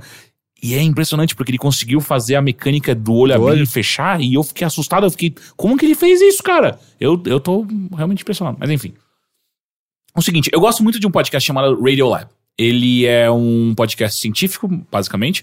ah, e ele é da, da, da National. Como é que é? National. Public eh, Radio, que é NPR. É. Que é a mesma do This American Life. Isso, é. É uma- é- Hoje em dia é quem faz, os, eu acho, os podcasts mais legais que tem por aí e tal.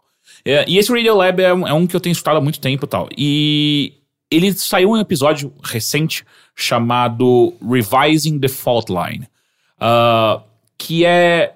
A ideia é o seguinte: alguns anos atrás eles fizeram um, um, um episódio sobre um cara que ele tinha o seguinte problema. Ele nasceu com um problema de seizures, né? De ter ataques. É, Ataques epiléticos. isso. Isso, ataques epiléticos.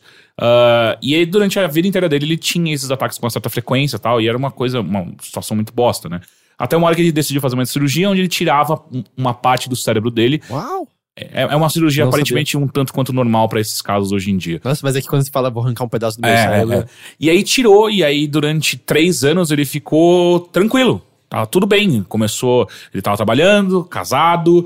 Ele começou a. a- inclusive conseguiu tirar carta, porque pessoas que têm esse.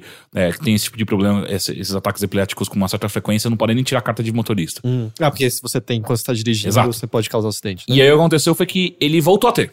E enquanto ele dirigia. Ele bateu o carro, no final não, não se feriu, não feriu outras pessoas, mas ficou claro, ok, voltaram esses ataques. Ah, só que aí, no meio disso, ele tudo degringo- degringolou na vida dele. Tipo, ele perdeu a, as mulher, a mulher dele. As os mulheres. filhos- é, aí ele perdeu a mulher dele, os filhos foram embora juntos, perdeu o emprego, ele começou a ir pro caralho. E aí ele decidiu, falou, quer saber uma coisa, cara, eu vou fazer essa cirurgia de novo, sabe? Ele chegou com o médico dele. Vai que o cérebro cresceu de novo, né? É. Ele chegou com o médico, o médico falou, ok, acho que dá pra gente fazer isso daí. E enquanto ele fazia todos os exames pra ele fazer esse- essa cirurgia novamente, ele conheceu uma, uma nova mulher e começou a namorar tal, ficaram juntos e era lindo. E aí ele decidiu... só, só pra perguntar uma coisa, assim, Hum. não sei se eles falam desse assunto, mas é porque não é exatamente preciso a parte do cérebro que tem que ser removido, do tipo, ou simplesmente com ele foi uma exceção não ter dado certo isso. não chegam a abordar isso, mas até o, o que eu já li a respeito, tipo, geralmente eles conseguem pinpoint bem, assim, tipo, ah, é essa parte que tá dando curto-circuito aqui, eles tiram. Enfim, aí não sei se no caso dele tinha alguma outra underlying, alguma outra doença por trás que acaba, acaba afetando mais partes do cérebro, mas enfim. E aí ele decide fazer a nova. Primeiro começa pela parte muito interessante que ele conta como que foi feita essa cirurgia, porque é um cara que gosta muito, muito, muito de música. E ele tinha esse medo. Ele falou, cara, eu tenho muito medo de tirar uma parte do meu cérebro que vai afetar isso, porque é uma parte muito integral da minha vida. E aí eles fizeram a cirurgia com ele, ele tem que estar acordado, né? Porque eles, eles têm que ir checando com ele pra ver se eles estão tirando a parte correta do cérebro. Então ele tinha que ficar Caralho. cantando enquanto eles ficavam mexendo no cérebro dele. Ai, E- Porque você não bizarro. sente nada, né? Quando estão mexendo no seu cérebro. Exato. E aí, quando eles encostavam em alguma parte, estavam tentando tirar uma parte, ele parava de cantar, eles, ok, essa parte não pode tirar. E aí eles iam. É, é. Enfim, tiraram essa outra parte e tá tudo bem. O cara ficou ótimo e ele voltou a, a casa bem e, e cantando e tá tudo certo. E ele tá com essa nova mulher dele. Ai, que história. Acaba aí. É. Tá, tão- tá bom, a história final, final, final Ele feliz. para é- só odiar a mulher do nada. Não, e aí o que acontece é que ele. A, a mulher começa a per- perceber algumas coisas estranhas no, no, no comportamento dele. Por exemplo, ele começa a comer demais. E ele nunca foi um cara que comia muito, mas ele tá comendo pra caralho agora. E aí, inicialmente eles pensam, porra, cara, é só efeito colateral dos, do- dos remédios que ele tá tomando pra, por conta da cirurgia, mas tá tudo bem. Junto disso também começou a aparecer um apetite sexual meio estranho. Tipo, a questão é, segundo a mulher dele, que também é entrevistada durante o programa, que não é como se fosse uma outra pessoa. Nossa, esse comportamento nunca existiu. É simplesmente um comportamento que ele já tinha, só que aumentado a uma potência diferente. E aí começou a acontecer essas coisas, tal, tipo, eles transavam muito, mas ao mesmo tempo, ah, legal, tipo, porra, da hora, saudável, é nóis. Ah, ele não tava necessariamente engordando, tava comendo mais do que normal, por aí vai. E até um dia que batem na porta a Segurança Nacional dos Estados Unidos, na porta dele, e ele é preso. What? E o que acontece é que descobrem. é, e aí, ele, ele sabia Não, que ele ia agora ser você tem que preso. contar, você tem que contar. Não. Sim, eu vou contar. Ah, tá. E, e ele sabia que ele ia ser preso. Porque descobrem que o computador dele tá entuchado de pornografia infantil. E aí. O caso é levado à corte, obviamente. E o cara sabe que ele fez merda. Ah, só que ele leva o cirurgião dele como defesa. E o que fica claro é assim: o que foi feito no cérebro dele inevitavelmente afetou algumas outras algum- alguns comportamentos. Pô, você tá tirando partes. Segundo ele, o que tiraram do cérebro dele o tamanho de uma bola de golfe. Ah, isso é muito cérebro. Exato.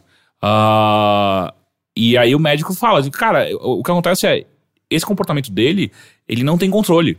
Isso é uma. é por conta do- das cirurgias que ele teve que fazer e tal, ele não tem controle sobre isso. Só que o. o- É que. Eu, eu- eu sei lá, talvez eu esteja subestimando o que aconteceu, mas vamos supor. ah, ele tava sentindo atração por crianças e via pornografia infantil. Uhum. Dizer que ele que não... na verdade, depois fica claro que assim, isso é o que leva ele a ser, a, a- a- ser, a ser preso. Uhum. Mas ele começa a, a consumir todo tipo de pornografia. Ele não tem mais uma, um filtro. Então ele- é tudo. Tipo, ele, ele começa a, a consumir, porque segundo. E aí é ele dando entrevista falando que, cara, apareceu um botão na minha frente, eu apertava, não importa o que que era. Então ele foi desde cropofagia até pornografia infantil. É que me parece assim, do tipo, mas mexeu ao ponto que ele não tinha mais discernimento de certo errado, porque assim, é a mesma coisa dizer, ó, tá, você sentia atração por Uhum. pornografia normal, Uhum. mas você não é obrigado a clicar pra ver a pornografia normal, sabe? Ele também ele, ele podia não ver pornografia, ponto. É, Então, mas se- ele acabou de falar que ele não tinha mais discernimento. Ele, ele via o botão, ele via a possibilidade e ele ia É, atrás. segundo ele, ele di- dizia que o que acontecia, ele tava dormindo, ele acordava no meio da madrugada com tesão, ia até o computador, baixava um arquivo de pornografia infantil que seja, ele, ah, que merda, deletava, voltava pra cama, quatro minutos depois ele tava de, de pé de- na frente do computador de novo, baixando o mesmo arquivo. Então era uma coisa que ele não conseguia, ele sabia o que ele tava fazendo, mas ele não conseguia se segurar pra não fazer isso. Mas isso só afetava a ali- alimentação, no caso, ele também tinha esses impulsos de comer. Não, ah, então, aparentemente não, não era simples, não era algo tão preto no branco como a gente imagina essa, essa compulsão, né? Ele, ele tava comendo aqui, tipo, ele comia um prato, um bom prato, ele. Ok, acho que vou comer mais um pouco. E ia lá e comia mais um pouco. Enfim. Eu, eu só acho muito louco porque ah, eh, essa questão de, de ataques epilépticos e tal tem, eu acho que a ver com ah, uma parte do cérebro que está relacionada à visão e Nem sempre, né? Depende, depende da doença. Às vezes tem doença que não é simplesmente isso, tem outras coisas envolvidas Mas também. é, é- é muito louco como, sei lá, um, um negócio afeta uma outra área que não tem supostamente Mas eles absolutamente tiveram tirar nada uma parte a do cérebro do cara, né? E como a gente, a, a nossa medicina conhece, ok, o cérebro, a- até onde entendo, tem muita coisa que a gente não entende, Ah, absolutamente é? nada. Não, acho que a gente entende. Eu acho que tem muita coisa que a gente simplesmente não sabe como funciona. Tem certeza? Isso não é só parte daquelas lendas de que a gente Não, também só usa, sabe? não, que a não. gente não entende como funciona porque a gente só usa 10%. Eu acho que a gente, 10%. é, a gente entende como o cérebro funciona. Eu acho que não nesse nível. Tanto que é por isso que eles identificam o que é, mas eles têm que fazer a cirurgia com o cara acordado Ah, tá. pra saber o que eles estão fazendo exatamente, porque essa parte que não tipo pode. Ligação É neural é, tá sendo feita. Teoricamente, a gente, a gente entende completamente as divisões do cérebro. Sim, isso eles entendem. Mas é, eu acho que. Como que elas conversam, como que é criado as os- coisas. Os cérebros são de- é, diferentes um- uma- de uma pessoa para outra. Uhum. Até porque, porque eu acho que tem toda uma questão também de, de plasticidade do cérebro Sim. que faz com que eles, sei lá, uma parte que normalmente é mais à direita para uma pessoa vai estar, às vezes, um pouquinho mais para trás para uma, uma outra Uhum. pessoa, pelo que eu entendo. Enfim. E, ok, daí o médico dele vai lá e fala: cara, ele, ele não pode ser condenado, porque isso é uma, é uma condição biológica. Não é ele, não foi uma, uma conduta moral dele que queria Mas é, que, fazer isso. eu, bom, eu imagino que a discussão entra, porque você também E não aí, pode falar calma. de qualquer pedófilo também, sabe? E aí o promotor levanta a seguinte, que, eu, que quando eu estei, isso foi. Fuck. Que o promotor levanta. Ok, entendi que é uma impulsão. Mas por que, se, se é uma impulsão, por que quando a gente foi investigar os computadores dele do trabalho, não tinha nada? Por que, que a impulsão dele só funcionava quando ninguém tava vendo? E aí, de fato, eu, fuck, é verdade.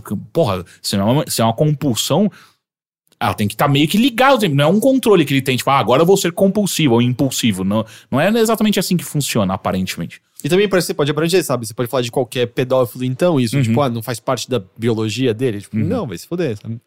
Exato. E eu acho que é por isso também que a gente não entende exatamente como funciona o cérebro de todo mundo, porque, sei lá, como que funciona esse. E aí acontece o juiz, a a juíza, na real, ela, ela olha pra esse caso e fala, ok. E aí o promotor tá pedindo cinco anos de prisão, ele, enquanto o cara tá se. ele tá alegando. Eu não, lembro- não sei exatamente o que ele tá alegando, mas ele não quer ser preso at all.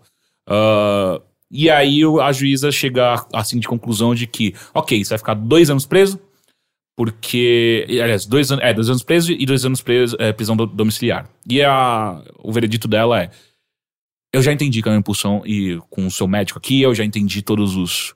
ou, pelo menos superficialmente o que, que é o seu caso e por aí vai. Eu entendo. Mas só que o problema é que quando você estava com as suas faculdades mentais plenas, na hora que você estava pensando por você mesmo, você tinha a obrigação moral de avisar alguém à sua volta de que isso estava acontecendo. Porque você sabe que isso era errado. E essa pessoa tinha que ir lá e, e- e te parar. Alguém tinha que te parar. Alguém tinha que falar alguma coisa, alguém, enfim. Você tinha que ter procurado ajuda de alguma maneira. E você não fez isso. Então é por isso que você. Metade da pena é porque você. Moralmente você deveria ter, ter feito alguma coisa. E ele nesse tava escondendo isso. É, afinal, como você falou, no trabalho ele não via. né? Exato. E é legal que o podcast não acaba aí. Porque ele- eles pegam esse caso, porque na verdade essa história é de quatro anos atrás, e eles, por algum motivo, eles estavam conversando com algum neurologista e re- ressurgiu esse assunto. E eles foram mostrar pra ele tudo, pra esse neurologista, tudo que aconteceu, esse caso, por aí vai. E.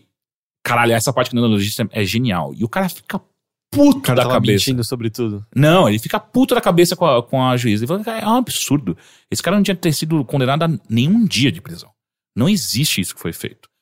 E aí ele começa a mostrar vários casos de por que, que isso não existe. Por que, que a compulsão não é como a gente acha que é.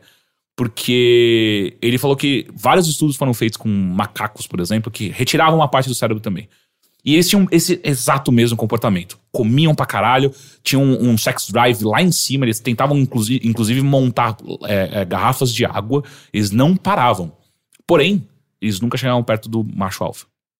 E aí, tipo, ah, então é uma compulsão. Por que, que eles não fazem isso com o macho alfa, já que eles não têm mais discernimento nenhum sobre o sex drive deles? E, e por que, que eles não fazem isso? E o cara fala, porque a compulsão, ela também chama uma coisa, é- ela é uma coisa muito primal. E sabe uma coisa que é tão primal quanto essa compulsão? Medo. Então, quando esse cara não faz isso no trabalho, é porque ele tá com medo. Alguma parte no cérebro dele consegue ainda bloquear essa compulsão até certo ponto, que é tipo, cara, ah, se você fizer aqui, você tá fudido, cara. Então aqui você não vai fazer. Mesmo que seja meio é, inconscientemente é, é, esse medo batendo nele. Ah, só que esse podcast vai todo pra um lado, que além desse caso que eu acho muito interessante e tal, ele vai pra um lado de que esse neurologista começa a bater muito na tecla de, tipo, tudo que a gente acha que a gente tem controle, a gente não tem. A gente não tem controle absoluto nenhum. E ele chega ao ponto de que ele afirma que a, o nosso livre-arbítrio é uma farsa. Tipo, a gente não tem livre-arbítrio. Tudo é ditado pel- pelas nossas necessidades biológicas. ah, muitas vezes, então, ele dá um exemplo de. Ele, ele não consegue mais falar obrigado por algumas escolhas que ele faz. Então, tipo, ele tá ele vestiu uma camiseta cinza. E alguém fala, pô, parabéns, que camiseta bonita. E ele fala que ele não consegue mais falar obrigado por esse tipo de coisa, porque ele consegue pensar que, na verdade, o que acontece é que meus bastonetes ocula- oculares é, foram feitos de uma maneira que me permitem é, que eu consiga olhar para as cores, elas de uma maneira melhor, e meu cérebro foi construído de uma maneira que ele consegue é, é, é, combinar cores de uma maneira melhor do que o resto das pessoas. Então, não foi algo que. uma, uma capacidade que eu desenvolvi. Eu nasci com isso, eu, eu tenho isso. Nossa, esse cara deve ser bem divertido em festas. É, né? exato. Ah, só que eu acho muito interessante esse papo, sabe? De. é, é, até onde, então, a gente tá sob controle de fato das coisas que a gente acha que a gente tem controle, até onde a gente. A, a- a gente. Simplesmente não é uma máquina que não sabe que tá sendo controlada pelo, pela própria máquina. É a parte bizarra, né? Porque. jogou Inside, né? É, eu, eu, por exemplo, ah, eu tenho um dificuldade de entender ironia. e as pessoas, eu sempre tive, sabe? Tipo, meus amigos percebem isso, sabe? Especialmente meus amigos que eu tenho há mais tempo.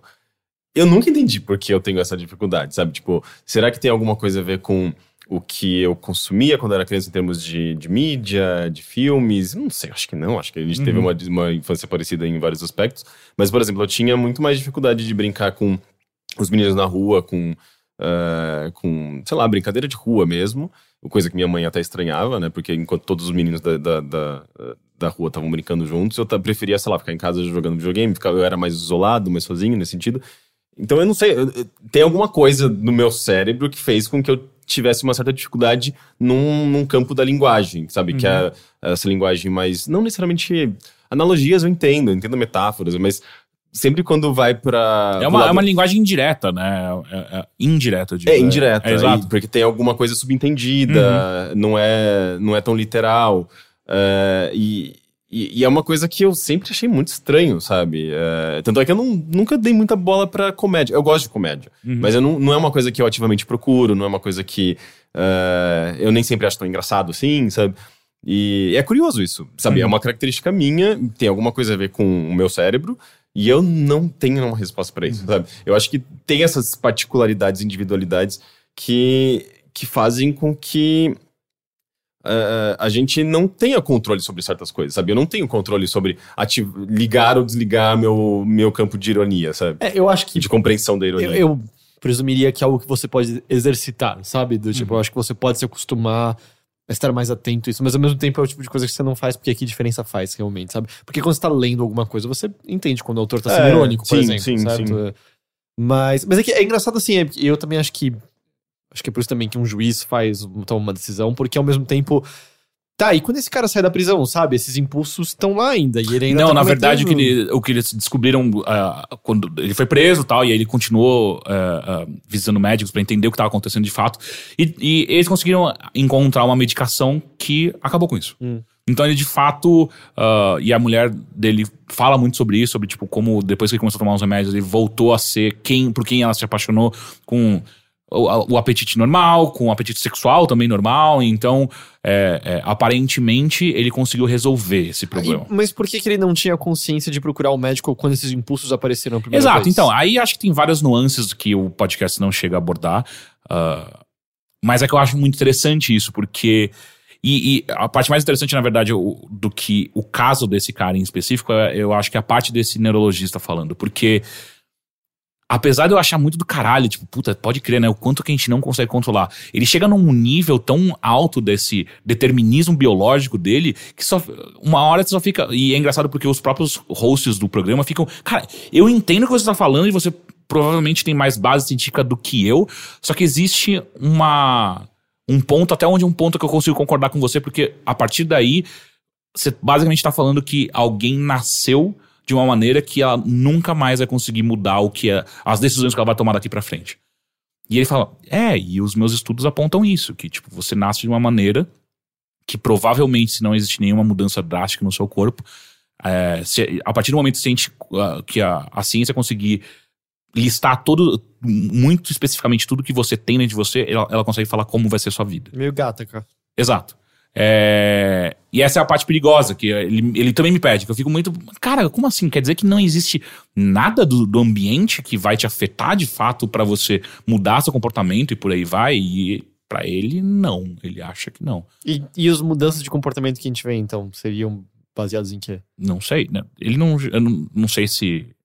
Aliás, ele deve ter o estudo dele sobre isso, mas no podcast eles não, não afirmam. Inclusive, tem uma hora que ele traz um caso muito interessante, porque que ele fala que.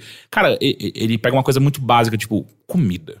Quando você come, você não tá simplesmente se alimentando, você tá mudando como você olha pro mundo ativamente. Ele citou um estudo que foi feito no- nos tribunais é, é, criminais do- dos Estados Unidos durante muitos anos, colocando é, é, juízes que julgavam antes do almoço, logo antes de comer, e juízes que julgavam logo depois da comida. E foi colocado um número completamente absurdo, onde 90% dos juízes que davam uma pena após o almoço, após ter comido, logo após ter comido, 90% deles eram mais lenientes a, a, a, a, deixar mais. A, a, como chama? A ino- inocentar inocentar. inocentar ou menos tempo de prisão, enquanto quando logo antes de comer, 10% tinham, fa- faziam isso. E é um negócio muito absurdo, tipo, comida te, te muda a, a maneira que você enxerga o mundo nesse nível, sabe? É, mas eu acho que isso é compreensível, assim. Todo mundo tem. Uhum. é, e é super difícil que, mesmo sendo consciente nessas horas, ainda, ainda assim o que você tá sentindo é mais forte que você, Sim. né? De.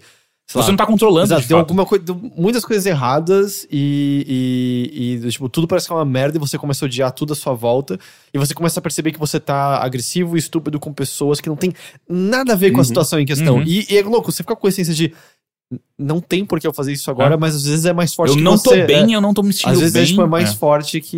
e- mas eu, eu, eu, sei lá, eu senti muitas vezes que identificar e usar toda a minha força pra contornar isso também era, sei lá, pra mim, sinal de crescimento, maturidade, Uhum, sabe? Entender quando você não é um. Quando é pra você deixar de ser uma criança birrenta, entre aspas, sabe? Sim. É, mas só que eh, pensa que tem horas que, um, você não identifica isso, às vezes é muito mais sutil do que simplesmente uma. Ó, a partir de agora você tem que definir se esse cara vai ser eh, preso pro resto da vida dele ou não. Às vezes são decisões muito menores do que isso, do tipo, putz, será que eu coloco essa camiseta ou eu coloco outra? E, e você não tá no controle disso, que eu acho que é a parte mais bizarra pra mim. Mas aí, também, é, sabe, é, juízes são humanos, né? Uhum. Exatamente. Eles Exato. podem ter brochado na noite anterior, eles Uhum. podem estar no meio de um divórcio, Sim. eles podem ter perdido dinheiro, ter sido assaltados, ou eles podem ter acabado de ouvir que eles vão ser pais e isso é o que eles queriam muito. Uhum. É, e isso com certeza vai determinar como você está enxergando Uhum. muitas e muitas coisas naquele momento, né? Ah. É, mas eu acho que as nossas decisões eh, tem um lado, obviamente, consciente, tem a ver com o aprendizado, tem a ver com a situação, com o contexto. É, Mas, então, pra esse cara, ele acha que não. Eu Eu acho acho que, que todas é- as nossas decisões tá, são é, isso é um- baseadas puramente na nossa biologia. Um que é onde ele me perde também, mas enfim, eu acho a parte interessante da Mas, discussão. de fato, é, a gente é composto por hormônios, por uma série de coisas que a gente não entende necessariamente. Não é, obviamente, uma pessoa que estuda isso daí, ela vai é, ter uma noção, mas ela mesma, naquele momento, ela também está sendo regida por, eh, por todos esses elementos. Uhum. E, e, e é meio maluco pensar que você é química, sabe? Se às vezes você está depressivo por conta de uma... ah, Um desbalanceamento de um, químico. um desbalanceamento químico. Sim. E, e, obviamente, isso se estende para todos os outros tipos de sentimentos Uhum. e comportamentos. Então, ah, ah, muita coisa, tipo, a gente não tem controle mesmo. Tem muito, a- muito a ver com o que a gente come, tem a ver com ah, nosso, nossos hábitos diários, né? De, Uhum. de exercício, de. Eu acho que também do- do- das coisas que a gente consome. ahn, ah, intelectualmente, Uhum. sabe? Tudo isso afeta quem é você, porque você é essa, esse conjunto de, de, de elementos que. Essa coisa orgânica, né? É. É, é meio. Sei lá, eu, se- eu sempre fico meio assustado quando eu penso na- na- dessa. Quando você começou a falar, tipo, de cérebro, de que o cara começou. ah, ah, quando, quando ele teve aquele ataque, né, durante, durante o, o- a direção. É, E é um negócio que você não tem controle, né? Uhum. Tipo, simplesmente acontece. É meio. Eu acho isso muito apav- ap- ap- apavorante, porque, porra, de uma, quer dizer que de uma hora pra outra alguma coisa pode acontecer dentro de você e Uhum. você, tipo, não- simplesmente não percebe. Ah, sabe? é, sei lá, ataques de pânico são, É? sabe? Sim, tipo, é sim. muito estranho quando você percebe por que, que eu. Por que, que eu tô me sentindo como se estivesse me afogando? Por que, que eu desejo arrancar minha pele do meu corpo? É, por que, e- que, de repente, parece que eu odeio as pessoas que eu amava até cinco segundos, Aham. sabe? Por que, que eu tô desejando destruir alguma coisa, sendo que não tem um motivo pra destruir isso? Sim. E é tipo, você está sentindo plenamente todas essas coisas. Uhum. E aí você tem consciência. Claramente eu não tô bem.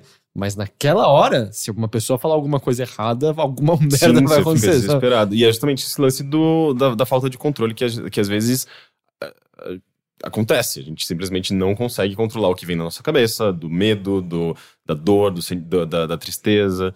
É, então, de certa forma, ele tem razão, sabe? Só que eu acho que Ah. tem também um lado de, de controle que é o momento que você respira, você é, esvazia sua mente e, e as coisas se encaixam, sabe? De Uhum. repente, sabe?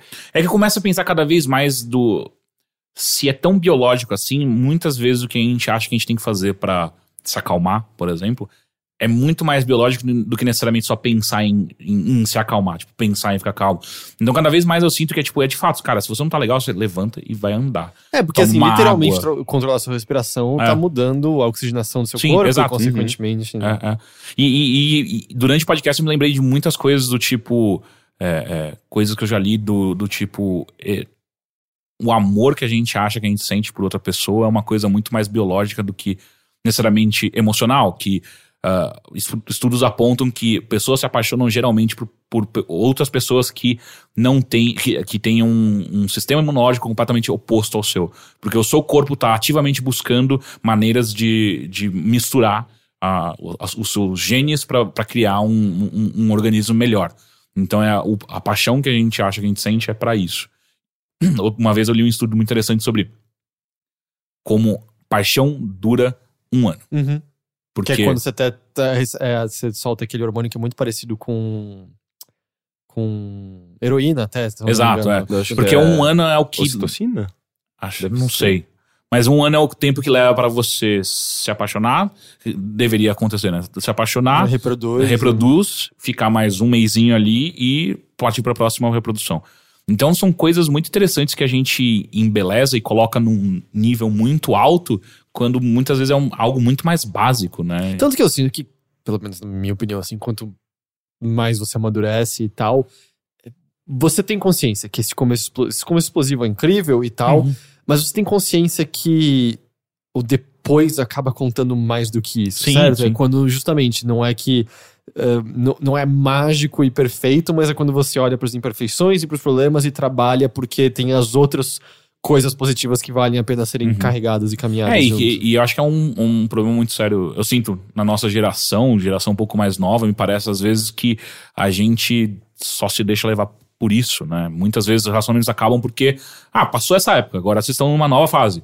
E as pessoas não se deixam entrar nessa nova fase, né? Estão buscando sempre só o. Isso é da nossa paixão. geração? Eu não, eu não sei dizer. Eu sinto que é um pouco da nossa.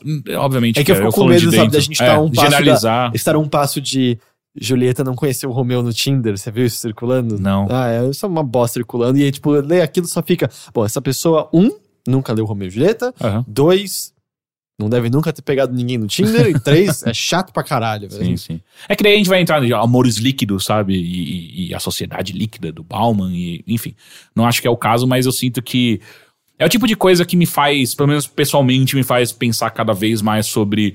é, é, calma com o que você tá sentindo. Muitas vezes é simplesmente você precisa tomar uma água, come alguma coisa, é, é, é, enfim, não se deixe levar por sentimentos que. O Rick tem muita consciência disso. Ele sabe exatamente quando ele tem que comer, porque. Sim, não, eu, vamos- sem ironia É, isso, né? Sim, sim, é, eu, eu me sinto, sei lá, outra pessoa, sabe? Eu- se, eu, se eu tô. Se eu, se eu não tô faminto, eu tô mais sob controle. Eu tenho controle sobre as situações, eu tô mais bem-humorado. E isso afeta completamente a minha perspectiva de vida mesmo. E Isso, isso vai soar, tipo, muito ridículo, porque ó, não é que eu não tenho consciência disso, mas eu tenho vários dias quando eu tava fazendo muitas coisas que eu esquecia completamente de almoçar.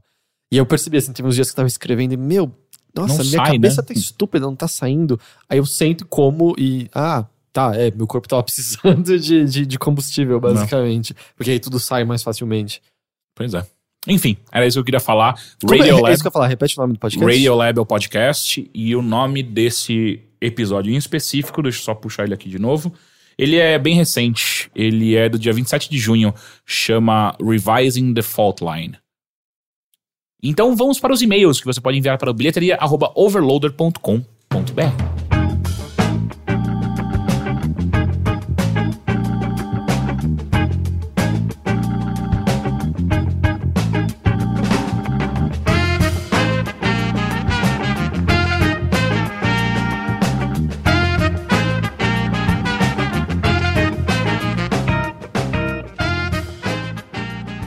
Vamos então ao primeiro e-mail.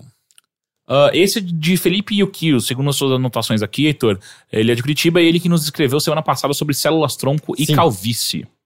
Então vamos lá. Olá, overlindos. Meu nome é Fel- Felipe Yukio, tenho 26 anos, sou de Curitiba e atualmente sou doutorando em Ciências da Saúde na PUC Paraná. Estou escrevendo este e-mail para esclarecer algumas coisas que ficaram meio confusas no meu e-mail anterior. Podemos dividir Eu a gosto que célula... ele, ele claramente tá sendo educado não dizer. Vocês Vocês foram burro. estúpidos não entenderam. Ah, ok. mas- Podemos dividir as células tronco em três tipos principais. As que vêm do tronco, Essa você pegou. essa você pegou, né? É, isso foi pra mim, né? É. Primeiro, embrionárias, que são as células coletadas dos fetos, com as quais a Igreja Católica não permite estudar, que podem se transformar em todas as células presentes no nosso corpo. 2. Células tronco mesenquimais adultas, que são células presentes nas fontes que citei no e-mail anterior. Tecido adiposo, medula óssea, cordão umbilical, dentes permanentes e, e decíduos. E são responsáveis pela manutenção desses ambientes celulares, substituindo as células que morrem, por exemplo. Com essas células, pode-se realizar estudos in vitro, pré-clínicos com animais e clínicos.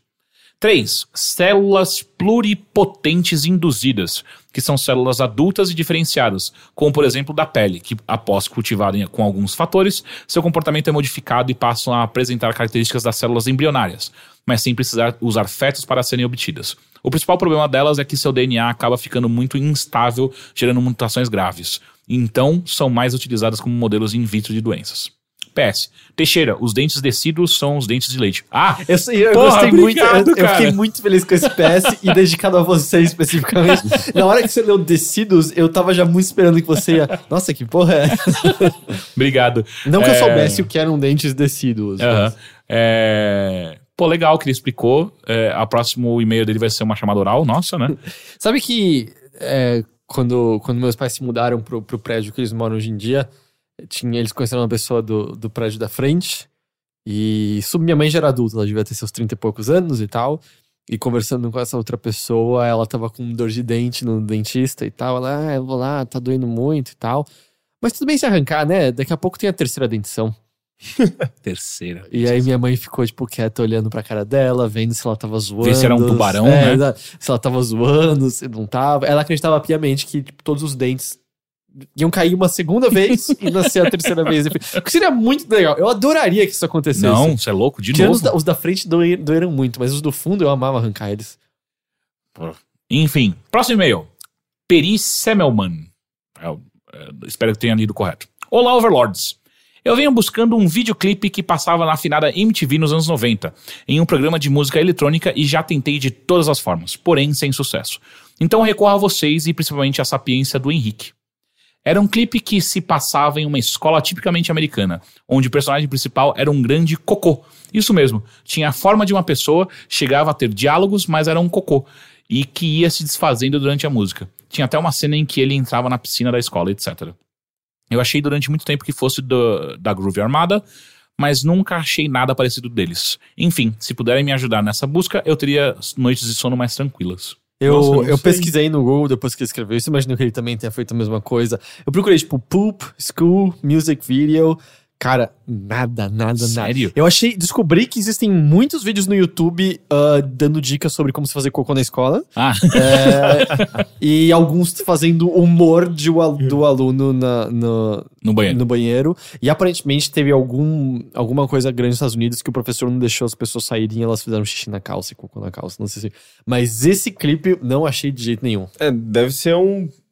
Não sei, deve ter um, um tom mais bem humorado, né? Uhum. ah, ah, Não, pelo vai- clipe. Ah, Não, Então- agora eu queria que fosse um drama muito pesado e sério, porém um cocô. Não, eu tô tentando pensar em algum. algum Alguma banda que seria responsável por isso? É, que faça tipo um eletrônico que seja um pouco mais. Você tem ideia, Matheus? Cômico, mas eu não, Não sei, ideia. Não. cara. Ele falou Groove Ar- Armada, super bateria, eu acho. Ah, ah. Mas. Não, não É que nos anos consigo 90 pensar. tinha tanto DJ e produtor bizarro que simplesmente lançava uma bagulho e nunca mais aparecia. É, não sei. Eu lembro que, inclusive, eu conheci Air na MTV, por exemplo, com, com Sexy Sexy Boy, o Boy. clipe do Sexy Boy, que é um macaquinho e fica gigante. Eu Ah, achava o meu, o Air, a primeira vez que, que- a primeira música que eu escutei do Air e fiquei conhecer, e eu o conheci foi no do Virgem Suicidas. É que verdade, eles, eles, eles têm a trilha sonora É, inteira. é, do- Ah, é inteira deles, é? mas a música fizeram. principal era. Ah, não vou lembrar agora. Mas é um chiclete que fica cantando. You're my perfect love. Parece uma tendência, né? Tem o Coffin TV, que é a caixinha de leite. É, é, né? é, eu Tá- pensei nisso também, da caixinha de leite do, do Blur. Mas é, o- esse cocôzinho eu não Bom, sei se não. alguém lembra do cocô que vai pra escola, deixa nos comentários. Verdade. Próximo e-mail. Ra- Rainer Petter. Não sei se é assim que se fala. Só, só nomes difíceis hoje, então, pro, pros e-mails. Olá, queridos overloaders. Estou ouvindo agora a leitura dos comentários do episódio 130, no momento em que falam sobre os problemas do machismo também na vida dos homens. Acho uma discussão muito interessante e gostaria de convidá-los a ler uma pequena HQ minha chamada Quem Matou o Caixeta, que, entre outros assuntos, aborda o tema citado. Ele. Uma- Ah, perdão, perdão. Uma breve sinopse. Caixeta foi um vlogger polêmico que morreu em circunstâncias misteriosas. É uma HQ digital, vocês podem ler ela por este álbum no perfil do Facebook. Recomendado porque a leitura do Facebook é melhor. É, então, é, tem no Tumblr no Facebook. Se você, eu testei, se você procurar só Morte do Caixeta no Facebook, você cai já no, no perfil dele, eu li. É bem legal, é bem legal. Ah, tem um traço bem, bem interessante, assim, que, ah, vamos dizer, o mundo é detalhado, mas a cabeça de todo mundo é substituída por figuras ah, pop, assim, desde é, Crystal Gems do, do, do Steven Universe até ah, outros desenhos do Cartoon, como Mordecai e coisas do tipo, assim, vários, vários rostos que você reconhece de outros desenhos animados, não só do Cartoon e tal. Então, uma história bem legal. É, e como ele falou, tudo de graça, no Facebook é super de boa, você vai trocando as imagens e eu gostei. Legal. Então vamos para o último e-mail, de Anônimo. Me mudei para São Paulo no início deste ano para morar com meu namorado, depois de em- estarmos em um relacionamento de mais de cinco anos à distância. Tudo está indo muito bem entre a gente, mas uma coisa está me afetando muito: a dita solidão da cidade grande. Como, te- como temos horários um pouco diferentes de trabalho, eu acabo saindo bem mais cedo que ele, e, na maioria das vezes, fico sozinho um bom tempo. Trabalho no escritório bem pequeno, onde as pessoas deixam claro que a relação não vai sair do horário comercial, nem que seja para um happy hour. Sobre amigos, eu já tinha alguns que fiz quando vim outras vezes passear em São Paulo e por internet. Mas quando me mudei, pensei que seria bem legal estarmos mais próximos, nos vermos mais, etc. No fim das contas, isso não foi o que aconteceu. Praticamente não vi esses meus ditos amigos nesses seis meses. Como era de uma cidade bem menor que São Paulo, tinha um costume de ter uma vida um pouco mais lenta e uma relação um pouco mais próxima com as pessoas, com as pessoas, mas é algo que não sinto aqui. Fico sempre me perguntando se esses amigos não são tão amigos assim, ou se sou só eu cobrando demais e que a cidade é mais corrida e as pessoas têm menos tempo mesmo. Vocês já sentiram isso? Se sentiram muito sozinhos, sufocados em uma cidade enorme como São Paulo? Eu estou realmente cobrando muito de querer que as pessoas topem um barzinho à noite ou beber em casa no final de semana? E uma outra pergunta que pode parecer muito boba: Como fazer novos amigos com 30 anos de idade numa cidade nova? Hum. Eu não, eu não sei, assim, é, eu nunca. É, vamos dizer, eu nunca pude sentir um pra um, porque eu nunca me mudei de nenhuma cidade pra outra cidade. Eu, nasci Eu me em- mudei. eu nasci em São Paulo e sempre morei aqui. Acho que tem noites que todo mundo se sente sozinho, mas eu não me sinto sozinho no geral, Uhum. não. Quando eu me mudei, eu me mudei pra fazer faculdade, eu me senti bastante sozinho. É, Foi, foi uma bosta, na real, assim, tipo, os primeiros, sei lá, quase primeiro ano, assim, foi, foi bem merda, porque. Tanto que era uma época que eu voltava todo final de semana sem falta pra Atibaia, sabe? Você Porque eu- morava com o quê? Sua avó na época? Não, eu morava com minha mãe em Atibaia em São Paulo e morar com meu pai. E aí era bem. Além de morar com meu pai, já era uma bosta. Então foi uma época bem treta, assim. Mas ao mesmo tempo eu sinto que eu virei essa pessoa também. Eu, eu não sou muito de, de ficar o tempo inteiro indo atrás de pessoas pra sair e tal. É, é que ele, ele fala do rolê de amigos em casa pra beber, que pra mim é o melhor Sim, eu também acho mais divertido. do mundo, assim. Mas. Mas eu não sei, cara, tem muitas possibilidades. Às vezes, justamente. Não sei, as pessoas. É difícil, assim. A, a- pessoas são muito ocupadas, ou volta e meia sábado você tá um pouco cansado e você prefere estar em casa com namorado, namorada, de boa, fazendo uma coisa assim. Uhum. Eu não outros. acho que eles não são seus amigos só porque eles não querem sair o tempo inteiro. Ah, eu acho que são, vocês só estão em vibes diferentes, né? Tipo, você gosta muito de sair, e encontrar com as pessoas, ou que elas vão na sua casa e tal. E eles não. Mas eu sinto que a maior parte em São Paulo é assim. Eu Não? não Tô- sei. tô- Não sei, não sei dizer. Eu Eu, não sei, eu gosto de ir na tenho- casa de amigos e eu gosto quando eu vou em casa. Eu conheço algumas pessoas que, ah, que sempre se reúnem, sabe, tipo, um dia da semana à noite pra ir num bar, sabe, tipo, grupos de amigos. É, eu acho que o lance é, você teria que buscar formar um grupo de amigos, sabe, tipo, que, que às vezes compartilhe de uma mesma. eh, de um mesmo gosto, sabe? Tipo, ah, o grupinho do jogo de tabuleiro, sabe? Daí, uma vez por mês, vocês se encontram pra jogar um jogo de tabuleiro. Às vezes, quando você consegue formar um grupo que tem eh, alguma coisa em comum ali, vocês conseguem meio que manter uma. eh, sei lá, um- uma amizade mais forte, sabe? Tipo, uma. Alguma coisa direcionada a uma atividade. Porque daí, daí se torna uma coisa mais recorrente. Eu acho que você acaba fortalecendo uma dessas amizades. Porque, de fato, assim, tipo, se você não vê com muita frequência um amigo, você vai, aos pouquinhos, deixar de falar com ele. É tipo, é igual The Sims, assim, os pontinhos vão caindo. Não- Mas eu devo dizer que, particularmente, eu odeio essa coisa de. de Manter amizades? Sim. De, de criar essa rotina. Porque. Cara, eu já tenho tantas rotinas na minha vida. Se eu colocar mais uma rotina e essa pra amizades, é, é para mim é um, é um segundo trabalho. Mas é, todo mundo lida com isso aí. É tipo, meio, pensa numa estrelinha, sabe? Tipo, Uhum. ah, relacionamento, família, Sim. amizade, trabalho, não sei o quê. Você tem que, de alguma forma, encontrar tempo pra gerenciar tudo isso, porque Uhum. essas, eh, eh, esses pontinhos vão caindo e você precisa dedicar tempo àquilo. Ah, vou dedicar tempo agora ao meu, meu amigo, Uhum. mas não, tô, tô, tô dedicando menos tempo à família, É curioso. namorado. E, tipo, é, é um jogo de cintura, é difícil pra caralho. Eu- tem, tem momentos em que eu sou bom em manter amizades, tem momentos que eu sou péssimo também em manter amizades e eu me sinto super afastado de vários amigos É, meus. mas é curioso, assim. é, É, o, que- o que eu não gosto é nunca, disso. eu nunca me senti. Por exemplo, tem amigos que, especialmente, ah, eles estão mais distantes, não moram em São Paulo, por exemplo, ou, sei lá, não tá batendo as saídas, com quem, sei lá, eu converso, vamos dizer, uma vez por mês, a gente troca umas mensagens no WhatsApp. E aí, quando a gente se vê, eu não sinto essa coisa, meu, a gente tá se Perdi. vendo muito pouco. É, É. meio. Tá tudo bem, eu não sei, eu não tenho, eu não sinto essa cobrança. Assim, eu, eu, na verdade, gosto dessas amizades em que a gente não precisa estar se falando o tempo todo para as coisas estarem boas. Tipo, a gente se vê, a gente põe o papo em dia. Uhum. Hoje em dia tem WhatsApp, Messenger do Facebook, Telegram e tantas coisas que facilitam. Uhum. Cara, trocar um oizinho que seja, manter algumas coisas eh, de pé. Mas eu, eu nunca entendi essa cobrança, sabe? É. Eu nunca senti isso de, ah, ele não tá querendo falar comigo, eu estou me distanciando. Não, quando, quando der, a gente se É, fala. e se você quer me, me afastar de fato, é essa cobrança. Essa cobrança vai me, me tirar muito fácil da, da sua vida, porque eu odeio ser cobrado. Tipo, porra, chamei lá aquele dia, você não foi.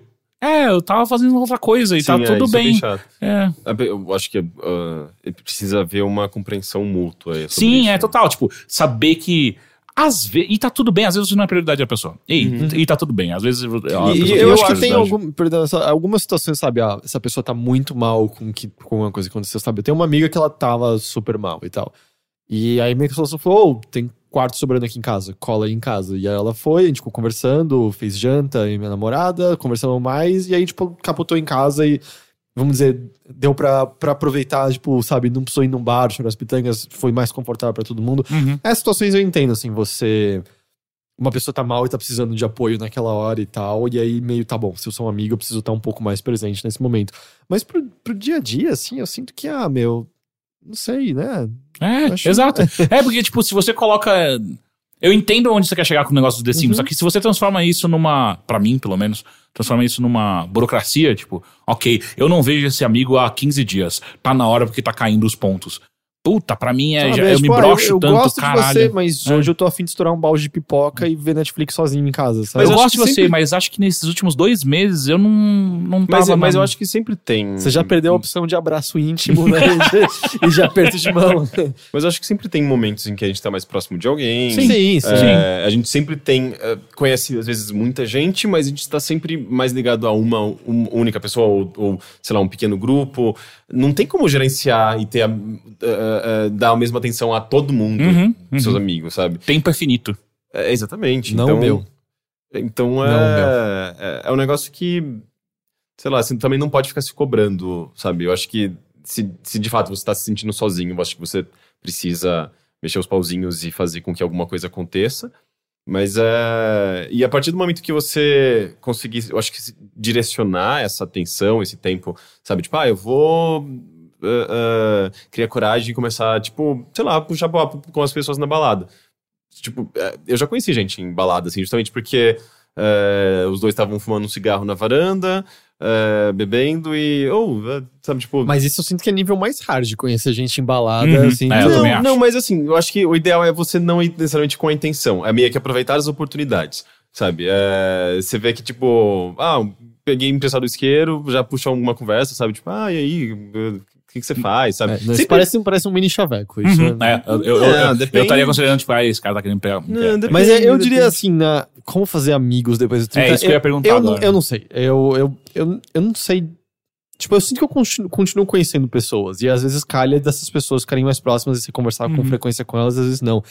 Mas, sei lá, sobre o lance dos amigos na sua casa, às vezes ela tenta marcar com antecedência, sabe? Do tipo, ô, semana que vem, vou fazer um raclete aqui pra todo mundo. Cola aí, Fazer você um traz quê? a cerveja. Pô, raclete, eu, me chama que eu vou. Ah, é? Porra! Eu nunca, eu, eu que é acho que, eu raclete? não sei se eu sei, eu só sabia o Aquele queijo raclete que você derrete ele, corta aquela. isso que é raclete. Tem aquele, aqueles vídeos maravilhosos daquele, aquelas peças de queijo gigantescas que daí você. Tá, foi mal. Cara, você acabou, Você de prometer, raspa. você acabou de prometer uma Eu refeição vou. complicada pros seus amigos, Eu mas vai muito. valer a pena você fazer. Faz uma a gente raclette vai virar amigo mundo. agora. Não, mas isso, mas isso é uma boa mesmo, porque, tipo, você dá... Raclete? você Porra, dá- pra caralho! Você dá uma boa, um bom motivo pros seus amigos irem na sua casa. Sabe, tipo, ah, vou preparar alguma coisinha aqui, cola aí. Só pra deixar um claro que os seus cerveja, amigos, na verdade, não cerveja. gostam de você, gostam da comida. É, mas você, tipo, Não, você mas acabou você de ganhar o Teixeira, por exemplo. Isso novamente, gerando oportunidades, aproveitando as oportunidades, sabe? É Então, como minha mãe dizia, você conquista um amigo pela barriga. E, É, mas e- eu- e- eu não só amigo. Sabe, vem comer uma pizza aqui em casa, traz, sei lá, cerveja, traz o controle do, do Switch, sabe, tipo, junta, combina as coisas, sabe? Sempre funciona. É. Não, eu não acho que sempre funciona, mas eu acho que se você não ficar forçando e, e fazer esses encontrinhos de vez em quando, você vai acabar ficando próximo, sabe? E, e eu não sei fazer amigo aos 30 anos. Eu acho que é mais como o Heitor falou, tipo, ah, às vezes eu vou numa festa e você conhece alguém que você não conhecia antes, tipo, ah, da hora. E aí você adiciona no Facebook, e de repente vocês estão indo em festa juntos, sei lá. Aliás, é, conhecer, tipo, amigo de amigo, sabe? Tipo, se você tá num... É o mesmo esquema pra conhecer mulher. Não, sim, É, é. Amigas de amigas. Gente, é. é, fazer amigo, amigo e arranjar namorado, namorada é a mesma coisa, sabe? Mas ao Tipo, mesmo é- tempo- É relacionamento. Mas ao mesmo tempo, às vezes eu sinto que as- os meu- o meu ciclo de amizades tá ficando meio como o meu gosto musical. É, tipo, ah, entrar tá meio difícil. Tipo, não que eu, eu- eu esteja ativamente contra ah, novos amigos. Eu não sei se eu entendi. Ah, você não quer conhecer novas pessoas. Não, foi o que eu falei, tipo, não, é, não, não estou ativamente contra, mas pra mim tem sido muito mais fácil os amigos que eu já tenho mantê-los. Igual música, tipo, o gosto que eu tenho hoje é o que eu mantenho. Tá Sim. faltando raclete na sua vida. Puta, vamos fazer uma raclete aí? Cara, eu. Lembra quando a, gente um conver- quando a gente conversou sobre qual das primeiras coisas que você faria se ganhasse na loteria É. e tal? Eu falei dos Legos, mas eu fui num restaurante que faz o macarrão no queijo e eu pensei, cara, uma das primeiras coisas que eu quero fazer é comprar uma rodela de queijo gigante pra, tipo, ter na cozinha, bem Asterix, tá ligado? Aham, assim, aham. e tal. E, tipo, eu nem gosto tanto. Não, eu gosto bastante de queijo, mas acho que não nesse nível. Mas eu me toquei assim.